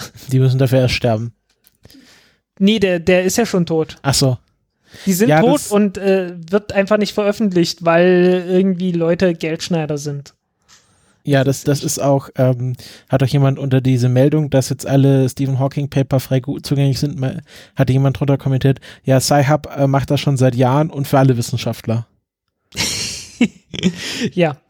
Ähm, Genau. ja, ich, ich habe mir halt, ich habe mir wirklich noch nicht viel durchgelesen. Ich habe mir mal das, ich habe einfach gesucht, okay, welches Paper wird wohl niemand durchlesen? Das, was am wenigsten zitiert wird. Super Scattering Matrix for Two-Dimensional Black Holes. ja, äh, war ganz lustig. Und ähm, also eine andere große Sache war, und da bezieht sich ja unser Couchgag auch drauf, ähm, Stephen Hawking ähm, hat halt ausgerechnet, dass, äh, also er hatte ja äh, irgendwann mal behauptet, dass jegliche Information, die in ein schwarzes Loch hineingeht, verloren ist. Und ähm, das hat er dann später als seinen größten Fehlschluss, äh, den er je gemacht hat, bezeichnet, weil ähm, Mhm. laut Hawking äh, strahlen schwarze Löcher. Und wenn etwas abstrahlt, dann muss ja, muss es ja irgendwas abgeben und deswegen kann ja die ganze Information, die in einem schwarzen Loch reingeht, auch nicht verloren sein, wenn sie wieder rausgestrahlt wird. Der hat ein, ein Paper von 71, Gravitational Radiation from Colliding Black Holes. Erstaunlich. Kam das etwa von ihm? Die Sache mit den Die Gravitationswellen? den Gravitationswellen war doch schon Einstein. Ja, aber von, von der Kollision schwarzer Löcher. Kam das etwa von ihm? Da muss, muss wahrscheinlich das Paper zu lesen. Ja, äh, ich, ich hab's schon angeklickt. ich werde es mir nachher auch noch angucken. Genau. Ähm, äh, nee, das, ich, ich habe noch nicht alles. Ich habe wirklich bloß geguckt, okay, welche, welche Paper wurden am meisten und welche wurden am wenigsten zitiert. Und dann habe ich mir die halt mal angeguckt und äh, den Rest, naja, es sind halt doch ziemlich viele, ne? Äh, habe ich noch nicht angeguckt. Das ist Genau. schon äh, erstaunlich. Hawking hat, hatte Ähm. auch eine Wette am Laufen, dass das Higgs-Boson nie gefunden wird. Ja. Äh, diese Wette muss ja dann, hat er dann auch verloren, Hm. weil das Higgs-Boson wurde gefunden. Ja. Und äh, der Higgs war anscheinend äh, kein großer Freund von Hawking. ähm, weil, äh, weil er ziemlich sauer war, dass das äh, Hawking einfach behauptet hat und er hat irgendwann gesagt, ähm, dass man vielleicht Hawking nicht alles glauben sollte, nur weil er so ein berühmter Wissenschaftler ist und äh, ist beschwert, hat sich ein bisschen beschwert, dass Hawking immer so eine instantane Kredibilität hat, weil er halt so bekannt ist. Ja, muss ich ganz ehrlich sagen, in dieses Lager gehöre ich auch. Äh, also ich habe jetzt auch gesagt, ich habe Hawking nicht allzu sehr verfolgt, weil für mich war das irgendwie mehr so Celebrity als alles andere ge geworden. Äh, muss halt jetzt mal gucken, was der hier eigentlich alles veröffentlicht hat, weil irgendwie, der ist bei mir halt wirklich so unter Celebrity gelaufen. Und ja, man könnte äh, halt Celebrity sagen oder halt Wissenschaftskommunikator, also jemand, der Ja. Wissenschaft einer breiten Öffentlichkeit zugänglich machen will. Ja, also was mir halt irgendwie etwas sauer aufgestoßen ist, ist, dass er zumindest in den populären Medien, was dann natürlich auch ein Medienproblem ist, äh, irgendwie immer mit, mit äh, irgendwelchen Aussagen halt zitiert wurden, irgendwie äh, die Roboter dürfen irgendwie so, Ja, irgend sowas mit ist- Robotern waren. Das ist auch irgendwie wie bei Elon Musk, also wenn der irgendwas Genau. genau. dann sagt, zitieren das ja auch alle. Also, äh, Genau. also wir, wir fokussieren uns jetzt mal auf seine astrophysikalische Forschung und ich denke, da hat er doch schon einiges geleistet. Da hat er einiges geleistet, ja. Äh, auch noch in den letzten Jahren, dann wurde es natürlich immer etwas dünner, langsam aber sicher, weil, naja, das Alter setzt dann halt auch halt, setzt Ja, dann halt also- zu. Äh, Mit, äh, ich will mal sehen, was du mit 70 noch alles machst. Ja, ja, äh, ich habe da auch hohen Respekt vor. Also da überhaupt, also wie gesagt, das ist, das ist völlig normal, ne? Und der hat mit Also 17 sein letztes angefangen. Paper, Der ist, sein er letztes Paper ist von 2016 gewesen mhm. und äh, das vorletzte von 2011 und dann 2010, äh, dann zwei 2008, 2006, 2005, 2002, 2, 1, 2000, 2000, 2000, 99, 99, 99, 99, 99, 98, also sieht man, ja, es geht aber Menschen wie in Leuten, also dass man äh, auch, dass man dann im hohen Alter nicht mehr ganz so produktiv ist, äh, ist normal. Was ich noch ganz lustig fand, am 28. Juni 2009, ähm, als ein Test für Zeitreise, hat er äh, Ja. eine komplette Party äh, geschmissen mit, äh, mit Champagner und Hors d'oeuvren, aber hat ja ein, erst einen Tag später angekündigt, um zu testen, ob Zeitreisen in die Vergangenheit möglich sind. Denn nur ein Zeitreisender hätte ja von dieser Party wissen können und dort auftauchen können. Und äh, es kam offensichtlich niemand zu seiner Party. Ja, würdest du bloß wegen ein bisschen Champagner und Hors d'oeuvre äh, dich hinstellen und ein Riesenprojekt für eine Zeitmaschine aufbauen? Also ich nicht. Ja, es geht ja wahrscheinlich eher darum, wenn jemand schon mal Zeitreise erfunden hat, dann kann er vielleicht auch zu der Party gehen, aber vielleicht äh, ist jemand gekommen und hat äh, Stephen Hawkings äh, da, verpflichtet, nichts darüber zu erzählen. Oder, äh, oder die Zeitreisenden haben einfach viel bessere Partys auf, ausfindig gemacht. Das stimmt auch. also, komm. Ja. Das ist doch kein Beweis. Genau, und ja, wir auch wahrscheinlich alle wissen, Stephen Hawking hatte äh, eine langsam, eine, eine früh einsetzende, aber langsam voranschreitende Form von äh, ALS. Hm, äh, man hatte ihm ja dann, äh, als er die Lebenserwartung, also die Progno äh, Diagnose äh, in seinen Zwanzigern bekommen hat, ihm noch zwei Jahre Lebenszeit vorausgesagt. Daraus wurden dann 50, weil er halt diese, äh, diese sehr seltene Form von ALS hatte, die sehr langsam vorangeschritten ist ähm, hat er dann irgendwann äh, diesen Sprechcomputer bekommen, der zuerst mit äh, einem äh, Handtaster bedient werden konnte und dann äh, in späteren Form mit einem einzelnen Muskel äh, in seiner Wange. Ähm, hat man, sieht man ja auch, hat er so eine kleine ähm, Kathode da an seiner Wange kleben, womit er seinen Computer bedienen kann und ähm, ja, war dann auch in verschiedenen äh, Fernsehsendungen äh, zu Gast, äh, bekannterweise bei den Simpsons und äh, bei The Big Bang Theory war er öfters äh, als äh, Gastdarsteller, natürlich auch bei Star Trek hatte er einen Gastauftritt ähm, in einer Pokerrunde mit Newton und Einstein Genau. Und Data. und Data, ja genau, aber der, den, den kannte man ja schon aus Star Trek. Und ähm, äh, ja, war auch mehrfach verheiratet. Äh, Der war auch schon so ein bisschen so ein Frauenheld. Also ähm, der hatte, glaube ich, drei Ehen in seiner Lebenszeit. Okay. Ähm, also war, war öfters auch geschieden und ähm, ich glaube, in seinen letzten Lebensjahren hat er sich dann, glaube ich, mit seiner ersten Frau, mit seinen Kindern, ist er wieder ein bisschen näher zusammengekommen. Ähm, ja, genau. Äh, ich glaube, mehr muss man über Stephen Hawking nicht machen, äh, nicht erzählen. Ist natürlich eine sehr bekannte Figur, ist jetzt Auch äh, natürlich schade, dass er gestorben ist, ähm, Hm. aber Also hat natürlich die- auch ein sehr großes die Lebenswerk hinterlassen. Paper, ja, wichtigsten Paper äh, Cosmological Event Horizons Thermodynamics and Particle Creation. Äh, das dürfte das Ding gewesen sein mit der Hawking Radiation. Genau, äh, äh, schätze ich mal. Ähm, dann Action Integrals and Partition Functions in Quantum Gravity. Äh, also Quantengravitation und so weiter hat er ziemlich viel theoretische Arbeit geleistet. Äh, dann Wave Function of the Universe. Ähm, da habe ich noch nicht reingeguckt, äh, was genau, was genau er da äh, äh, beschrieben hat. Also das sind so Dinger, die wurden 1300 Mal zitiert mhm. die drei Paper. Und ja, und dann gibt's halt das eine Paper, diese Super Scattering Matrix for Two-Dimensional Black Holes, äh, wo es übrigens auch so um diese, um die Frage geht, ob, äh, ob Information in schwarzen Löchern äh, verloren geht und so weiter. Äh, die hat dann drei Zitate. Weil es wahrscheinlich niemand verstanden hat, außer er selber. Ach naja, komm, drei Zitate. Das ist, wen, ist es mehr als null. Nur weil ich was zitiere, muss ich es ja nicht verstehen. Ja, aber trotzdem. Ja, immer Also es gedacht, gibt jede Menge- Hawking. Es gibt jede Menge Paper, die gar nicht zitiert werden. Aber nicht von Ähm, Stephen Hawking. Ja, das stimmt. Ähm, obwohl, wer weiß, vielleicht ist das ja bloß eine Auswahl.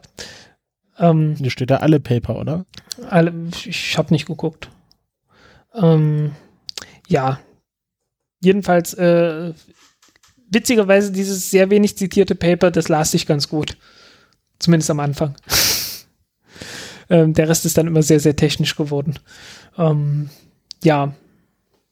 Und wer weiß, also ich, vielleicht setze ich mir auch noch mal irgendwann hin und, und lese mir mal hier eine kurze Geschichte des Universums, nee, eine kurze Geschichte der Zeit, ne?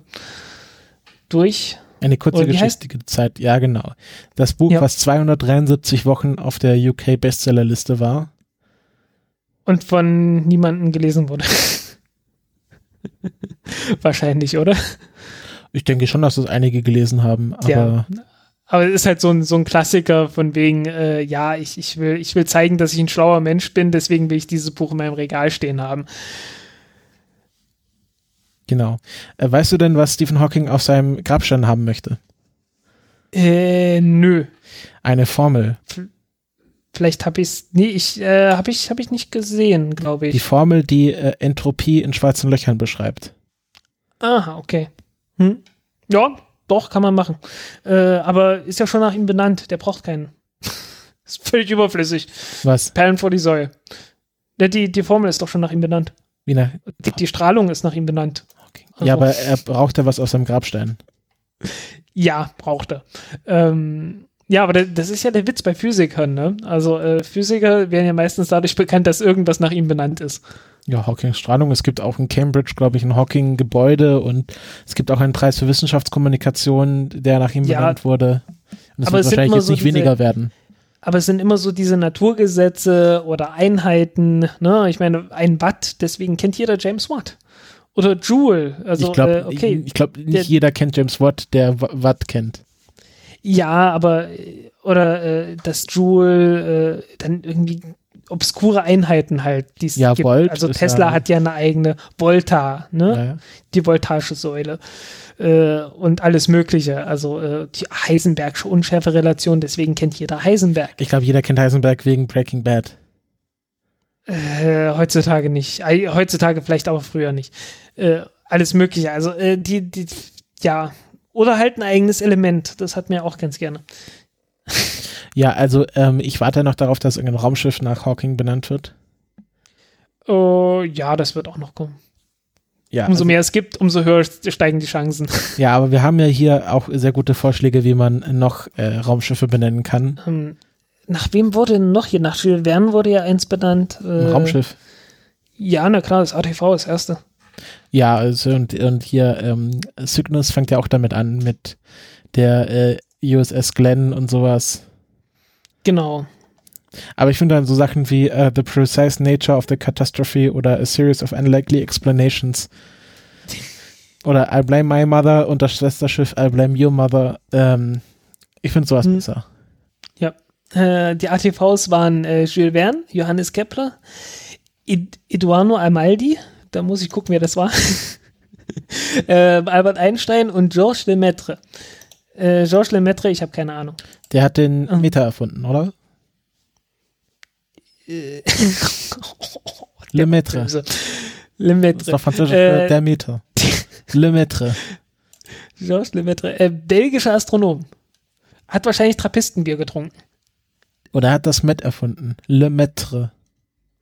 Auch möglich. Oder den Met. Wir trinken den Met, bis keiner mehr steht. Äh, Irgend sowas. Ähm. Ich, ich, glaube, ich glaube, diese Sendung ist in, in der Auflösungsphase begriffen. Mm, Genau, wie ein schwarzes Loch lösen wir uns auf und schauen uns auch noch die Raketenstarts für die Hm. nächsten zwei Wochen an. Also Amaldi war ein italienischer Physiker. Äh, hat, äh, hat unter, unter äh, Enrico Fermi die Doktorarbeit geschrieben. Äh, was hat er denn, was hat er denn gemacht? Äh, äh, Beweise für Antiproton-Annihilation, also äh, ja, Proton-Antiproton-Reaktion. Ähm, dann hat er irgendwas mit langsamen Neutronen geforscht, äh, zusammen mit Fermi und äh, halt so Zeugs. Ähm, ja. Ja, im Wesentlichen. Weiß gar nicht, wieso es so wichtig wurde.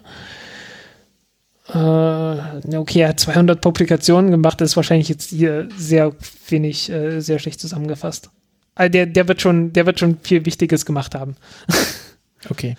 Wollen wir zur Raketenvorhersage kommen? Ja, wollen wir. 21. März, eine Soyuz mit ISS Expedition 54S. Ist das schon Alexander Gerst? Ich weiß es gerade nicht. Müsste doch, würde denken. Ich weiß es nicht. Ich auch nicht. Ähm, nee, das ist noch nicht. Das ist, äh, warte kurz. Soyuz 54S, wieso steht das? Das ist immer so schwer zu finden.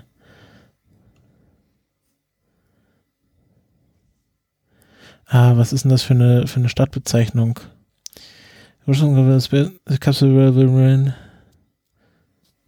steht natürlich dort nicht. List of Soyuz äh, Capsule. Das, ich, das, ist, ich, das ist unheimlich schwer zu finden, wer in diesen Kapseln drin sitzt. Das ist eine der schlechtst, äh. Äh, Wieso? Expedition, Expedition 54. Äh, ach nee, warte. Äh, Departure, nee, 2017. Oh, verdammt. Ich, ich sehe dein Problem. ähm, Äh, warte mal. Ist, warte mal. Äh, äh, es gibt einen Artikel, der nennt sich List, List of Space Station Expeditions. Mal gucken. Geplant. Current Expedition 55. 56 ist Alexander Gerst. Aber nicht- 6. Juni geplant. Es ist geplant für 6. Juni, also die noch nicht.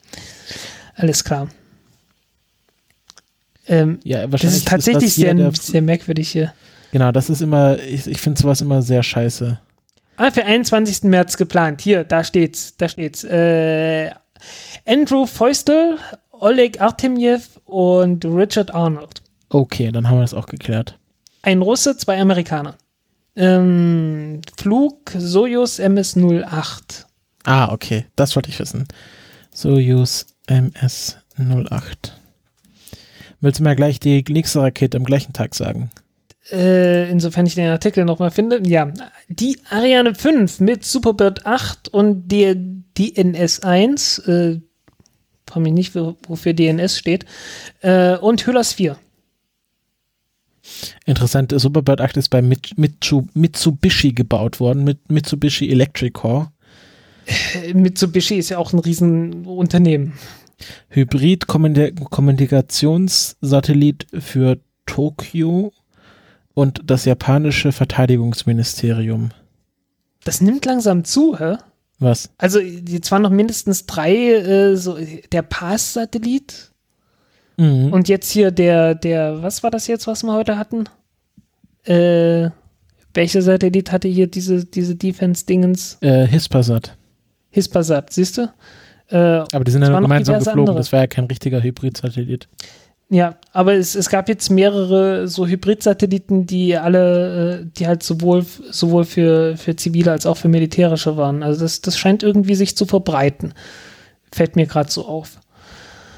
Ähm, Hydas 4, Hydas 4, Hydas 4 Broadband Broadcast Coverage Genau. für Avanti Communications Dann- in Afrika, Lateinamerika und Europa. Dann 24. März eine GSLV Mark II mit dem GSAT 6A aus dem Satish Dhawan Dhawan Space Center in Sriharikota, India. Indien. Indien, genau, auf Ah, Deutsch. schlimm, schlimm, schlimm. Ähm, ein geosynchroner, ähm, nee, das ist ein, Hat, ah, darüber hatten wir uns letztens mal schon äh, irgendwie unterhalten. Der wurde, der wurde verschoben vom Februar. hm? ah genau, der hat diese sechs Meter ausfaltbare Antenne. Genau, Hm. genau, irgendwie verschoben äh, passiert. Ähm, gut, dann irgendwie eine lange Marschrakete, 3B bei, mit Beidmo-Satelliten, die starten soll. Ähm, und äh, am 29. März, und ich glaube, das war's dann fast schon. Obwohl, wann wollen wir die nächste machen? Nee, die äh, nächste. über Ostern nicht. Die, über Ostern wollen wir ja die nächste Sendung nicht machen. Da kann ich auch nicht. Nee, Zeitlich? außerdem machen sie am Mittwoch noch davor. Hm. Machen wir, Wollen mal wir bis, das? machen wir mal bis zum 4. April, zur Sicherheit. Okay, also. Dann noch die Falcon 9 mit den nächsten Iridium-Satelliten am 29. März. Ähm, ja, was soll man sagen? äh, etwas verschoben. Genau, Iridium-Satelliten. Nummer 41 bis 50. Äh, dann kommen noch zwei, glaube ich, zwei oder drei. Nee, ich glaube zwei und dann noch fünf Ersatzsatelliten oder so. So, Okay. dann du. Dann irgendwann im April eine PSLV mit dem IRNSS-1I-Satelliten. Oh Gott, was ist denn das für ein Name? Das ist ein Navigationssatellit. Das ist das, Genau. ähm, Das indische regionale Navigationssatellitensystem genau. mit den kaputten Atomuhren. Ach, die hatten auch kaputt. Ja, stimmt, du hast recht. Die haben ja die gleiche Firma da beauftragt. Jo. Dann am 2. April eines Falcon 9 mit SpaceX äh, ähm, Commercial Resupply Mission 14. Also CRS, CRS 14, 16. Flug der, des äh, Dragon Raumschiffes und der 14. Cargo Delivery Flug. Von äh, SLC 40 Cape Canaveral. Und Mhm. dann äh, ist angegeben, frühestens am 5. April, also drei Tage später, vom äh, LC 39A, auch in Cape Canaveral, beziehungsweise äh, Kennedy Space Center. Äh, weil nicht die Air Force Station. Das ist ja, irgendwie gibt es da so eine, so eine Grenze dazwischen. ähm, der Banga Buntu. Nee, Nee, Banga, ba Banga Bandu. Bantu 1. Banga Bantu Satellit. 1 Satellit ist der erste Kom Telekommunikationssatellit für Bangladesch. Ja, äh, warte, mit welchem, Sat mit welchem Vulkan habe ich das jetzt verwechselt? Oh, Bada, nee, ba Badabungu, oh, keine Ahnung. Äh, ich, ich hab's, ich hab's mit einem isländischen Satelliten verwechselt, der hieß so ähnlich. Äh, ich komme gerade nicht drauf, wie er heißt. Bada, Was heißt denn, ba äh, was heißt denn ba. Banga Bandu Bantu? boah, frag mich nicht. Ich glaube, es ist ein Ba- Bar Internet. Bardabunga, so heißt der.